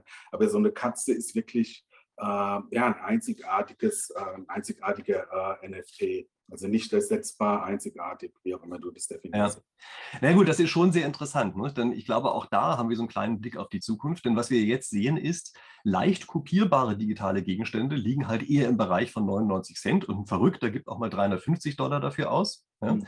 Aber wenn wir tatsächlich echte Originale haben, also Dinge, die nicht ähm, einfach reproduziert werden können, oder wenn sie repliziert werden, dann eben nicht das Original sind. dann gibt es eine andere Katze, die sieht gleich aus, aber ist halt nicht das Original, so wie das eben ist, wenn man Sachen nachmacht die auf einmal erzielen exorbitante Preise. Und ich glaube, das ist auch etwas, was wir in der echten Welt wahrscheinlich auch zunehmend sehen werden. Das ja, dass eben plötzlich, ja klar, das, wir haben ja sowieso so eine Überlagerung sozusagen von physischer Welt und digitaler Welt ja. und dass dann äh, in der digitalen Welt ganz einfach diese eindeutig kennzeichnbaren Dinge, ja. ähm, dass die plötzlich eben ganz anderen Wert haben als Originale, als eben die Kopien davon. Ganz klar. Wahrscheinlich wird das auch so eine Art Statussymbol. Ja, ganz klar. Schau dir den Kunstmarkt an, da gibt es ja verschiedene andere äh, Märkte, die sich jetzt mit NFTs auseinandersetzen. Also bei uns gibt es das. Es gibt auch diese äh, virtuellen Items, die als NFT äh, da, da, vermarktet oder gehandelt äh, werden. Aber es sind Nischen, es, es ist eine Marktnische. Ah ja, noch, ne? Okay. Dann vielleicht noch ganz kurz, ähm, in deinem neuesten Buch taucht ja auch das äh, Wort Game Hacking auf. Ja. Was ist damit eigentlich? Also das ist ja so, so Sachen, dass man eben tatsächlich in Spielen sich sozusagen mit illegalen Sachen ausstattet oder auf illegale Weise verhält. Und ich meine, wenn wir jetzt hören, es gibt dort Gegenstände, die eben plötzlich zu viel wert sind wie in einem Einfamilienhaus, dann wird ja auch jede Form von so Cheaten und Hacken und sowas plötzlich auch relevant. Kannst du darüber noch so ein paar Wörter verlieren? Ja, gerne. Äh, also äh, Game Hacking äh, ist nichts anderes als Cybercrime. Ähm, und du musst differenzieren bei den sogenannten White Hat Hackern, das heißt gute Hackern und Black Hat Hackern. Die Black Hats versuchen immer Schaden anzurichten. Ja, das ist das, was dann auch in den Nachrichten hörst, nicht nur auf die Games-Branche äh, fokussiert, versuchen Schaden äh, anzurichten, äh, teilweise terroristische, äh, erpresserische Akte, bei, bei denen dann äh, Bitcoins äh, gezahlt werden müssen, dass ein Game wieder funktioniert. Bei den Whitehead-Hackern ist es ein bisschen anders. Die versuchen wirklich, ähm, ja, so ein, so Server zu hacken und teilen dann äh, dem, den Publisher mit, wo er Schwachstellen äh, hat die, das Know-how ist dasselbe. Also um, äh, um, zu hacken, musst du ähm, äh, sehr gute Computerprogrammierskills haben. Und dann ist es eine ethische Entscheidung, arbeitest du, jetzt mal eine Analogie zu Star Wars zu bilden, auf der dunklen Seite der Macht oder bist du eher auf der guten Seite äh, der Macht äh, verortet. Die Games-Branche als solches differenziert hier ähm, zwischen ja, Hackern, die geduldet werden, ja, also wenn sie keinen großen, Schaden anrichten. Und dann wird aber immer mal wieder auch ein Exempel äh, statuiert, also wo die dann durch alle Instanzen äh, gezogen werden, Millionen an Schaden, Schadensersatz äh, zahlen müssen. Äh. das Thema ist bei uns äh, gang und gäbe, weil die Zielgruppe aber natürlich auch so ähm, ja, programmieraffin ist. Spielen eigentlich äh, Deepfakes oder sowas eine große Rolle? Also bei Deepfakes ist ja so, dass man ähm, versucht, Bilder, die eigentlich sozusagen echt aussehen, so herzustellen, ähm, dass da eben völlig falsche Personen drin auftauchen, sodass man am Ende nicht mehr weiß, ob das wirklich so ist. Ja? Also weiß ich, in irgendeinem Fall macht man aus irgendeiner realen äh, Person ein Pornobild oder irgend sowas oder bringt. Äh, Bilder von Leuten oder auch Videos von Leuten in Zusammenhang, den sie überhaupt nie waren, legt ihnen Sachen in den Mund, die sie nie gesagt haben. Sieht man sowas in diesen Computerspielen schon richtig? Ja, äh, also ähm, ja genau, es gibt eine Engine, die Unreal Engine, die ermöglicht es äh, mittlerweile fa fast fotorealistische oder hyper, äh, hyperrealistische ähm, äh, ja, Gesichter abzubilden. Früher ist das sehr aufwendig programmiert worden, aber heute ist es einfach ein Soft äh, ist Bestandteil der Software ähm, und kann, kann von jedem genutzt werden. Okay. Und diese ganzen Cheating-Geschichten, ähm, Sieht man da bereits irgendwelche Sachen, wo man sagen würde, das wird wahrscheinlich dann plötzlich auch in anderen Bereichen auch auftauchen? Also wenn unser Kühlschrank äh, dann auch so eine KI hat, vernetzt ist mit dem Auto und sowas. Äh, sehen wir da jetzt schon in G Games bestimmte Sachen, die wir dann auch in unserem Haushalt demnächst zu erwarten haben? Absolut. Ähm, der schwächste Punkt, äh, wenn es ums Hacken geht, ist immer die Kamera und das Mikrofon. Ähm, und da, da, kannst du auch verschiedene technologische Abwehrmechanismen programmieren und installieren auf der Hardware-Seite. Äh, aber so ein Hacker schafft es immer, die Kamera zu hacken und das Mikrofon. Das ist der weakest äh, point. Und das führt dann dazu, wenn du einmal drin bist, hast du Zugriff auf alle Daten. Und äh, um mal bei dem Beispiel zu bleiben für, von IoT, der Kühlschrank sagt dir, du musst mal wieder Milch nachbestellen könnte zum Beispiel dazu führen, dass äh, der Hacker sagt, wir bestellen jetzt mal 50 Liter Milch äh, für den Christian äh, beispielsweise. Und dann wäre das wär jetzt kein großer Schaden für dich. Aber wenn man naja, das wäre noch ein, ein überschaubar Schaden. Man kann ja, sich deutlich schlimmere Dinge vorstellen. Aber wenn man sich mal beispielsweise deinen Bankaccount äh, anschaut oder deinen YouTube-Kanal, äh, also ich, das, sind, das sind Sachen, dann, das, dann wird es sehr ärgerlich. hier haben wir immer das Thema mit dem ID-Fraud, das heißt, jemand äh, greift deine Identität äh, ab. Ähm, äh, und dann äh, ein Thema ist halt bei den Zahlungsmodellen Credit Card äh, Fraud. Ähm, das heißt, dass hier wirtschaftlicher, äh, finanzieller Schaden äh, entstehen kann. Das sind Themen, das also das sind ja die sozusagen klaren Sachen, aber ich denke, in Spielen kann man sicherlich auch schon mal erleben, was es eigentlich heißt, wenn einem einfach die persönliche Identität geklaut wird. Ja, ja, wenn es jemand anders schafft, eben plötzlich als der Spieler, den man ja eigentlich selbst ja, ist, man genau. identifiziert sich ja dann mit yes. dem, äh, als der unterwegs zu sein. Ne? Also auch da, glaube ich, kriegt man schon einen ganz guten Vorgeschmack darauf, was das eigentlich heißen kann. Und ähm, wenn man weiß, wie man sich fühlt, wenn einem eine Digitalidentität geklaut wird, ja. kann man vielleicht so ein bisschen abschätzen, wie es dann bei der echten Identität erst recht ist. Ja? Und das ähm, ist ja sozusagen um die Ecke, dass einem sowas passieren kann. Ja, ne? und das ist wirklich schlimm, weil äh, es passiert immer auf der Unternehmensseite. Das heißt, die Daten werden auf der Unternehmensseite abgegriffen. Ähm, aber du als Individuum, du musst dann dokumentieren, dass das tatsächlich deine Identität ist. Also sehr sehr nervig, sehr aufwendig. Ähm, große Herausforderung. Ja, klar, und das sind ja auch viele Unternehmen leider so, dass sie halt echt mit Datenreichtum ja. hausieren sozusagen. Ja, das heißt, die legen erstmal alles an, was überhaupt nur irgendwie geht und rechtlich und technisch machbar ist. Ja, und dann sagen sie auch, ist geklaut worden, ist ja schade. Also das ist natürlich schon nochmal eine ganz eigene Sache. Ja. Okay, also dann ähm, ziemlich interessante Sachen. Ähm, ich wollte mal darauf hinweisen, dein neuestes Buch heißt Game Hacking, Blockchain und Monetarisierung. Ja? Ähm, ja. Also für alle, die sich mehr dafür interessieren und vielleicht auch sozusagen ein bisschen äh, drüber lesen wollen, ja, ich setze auch da den Link einfach mal in die Videobeschreibung rein. Willst du noch zwei, drei Worte zu dem Buch sagen? Äh, läuft gut, äh, ist ein Bestseller. Also ich habe insgesamt drei, drei Bücher äh, geschrieben. Ich bin immer wieder selbst äh, überrascht, aber in der Summe äh, waren das über 100.000 Downloads. Ähm, das heißt, ich bin hier in der Marktnische eingedrungen, ähm, die die Menschen interessiert. ich sage das völlig wertfrei. Ja. Ja. Ja. Naja, also daran sieht man, das ist schon ein echtes Thema. Ne? Also ja. an sich ist das ja ein klares Zeichen, dass du auf YouTube einfach mal ein bisschen bekannter werden musst. Ja? Ähm, normalerweise mache ich an dieser Stelle immer Werbung dafür und sage, abonnieren Sie auf jeden Fall meinen Kanal. Das mache ich heute mal nicht, ja, sondern heute weise ich darauf hin, dass äh, Lutz Anderi auch einen Kanal hat äh, auf YouTube. Also ich blende ihn hier auch entsprechend ein, verlinke ihn auch unten drunter. Schauen Sie mal darüber, gucken Sie sich die Sache an. Äh, ich muss äh, dazu übrigens auch noch eine andere Sache unbedingt loswerden, so eine kleine Hintergrundinformation. Äh, nämlich Herr Anderi ist derjenige, der mich überhaupt erst so richtig zu YouTube gebracht hat. Also er hatte seinen YouTube-Kanal lange vor meinem und dann habe ich gesehen, da gibt es ja YouTube und so, hat er mal tolle Videos gemacht, habe ich gedacht, oh, das kann ich auch und habe es einfach mal ausprobiert. Ja, auf die Art und Weise ist also auch mein Kanal entstanden. Also wenn Sie mal sehen wollen, sozusagen, wer mich am Ende wirklich dazu gebracht hat, hier was zu machen, dann, wie gesagt, gehen Sie rüber zu dem anderen Kanal, schauen Sie sich das einfach mal an. Ähm, ist eine andere Form von Spieltheorie. Also was ich ja hier immer mache, ist ähm, Spieltheorie als Entscheidungstheorie, ja, sozusagen die mathematische und oft auch die psychologische Sicht. Das andere ist eben eher aus ähm, Wirtschaftsinformatiker, betriebswirtschaftlicher Sicht, so eine Kombination daraus, ja, auf diese ganze ähm, Spielebranche, also Spiele sozusagen auf eine andere Weise interpretiert. Aber wie gesagt, ist auch eine interessante Sache.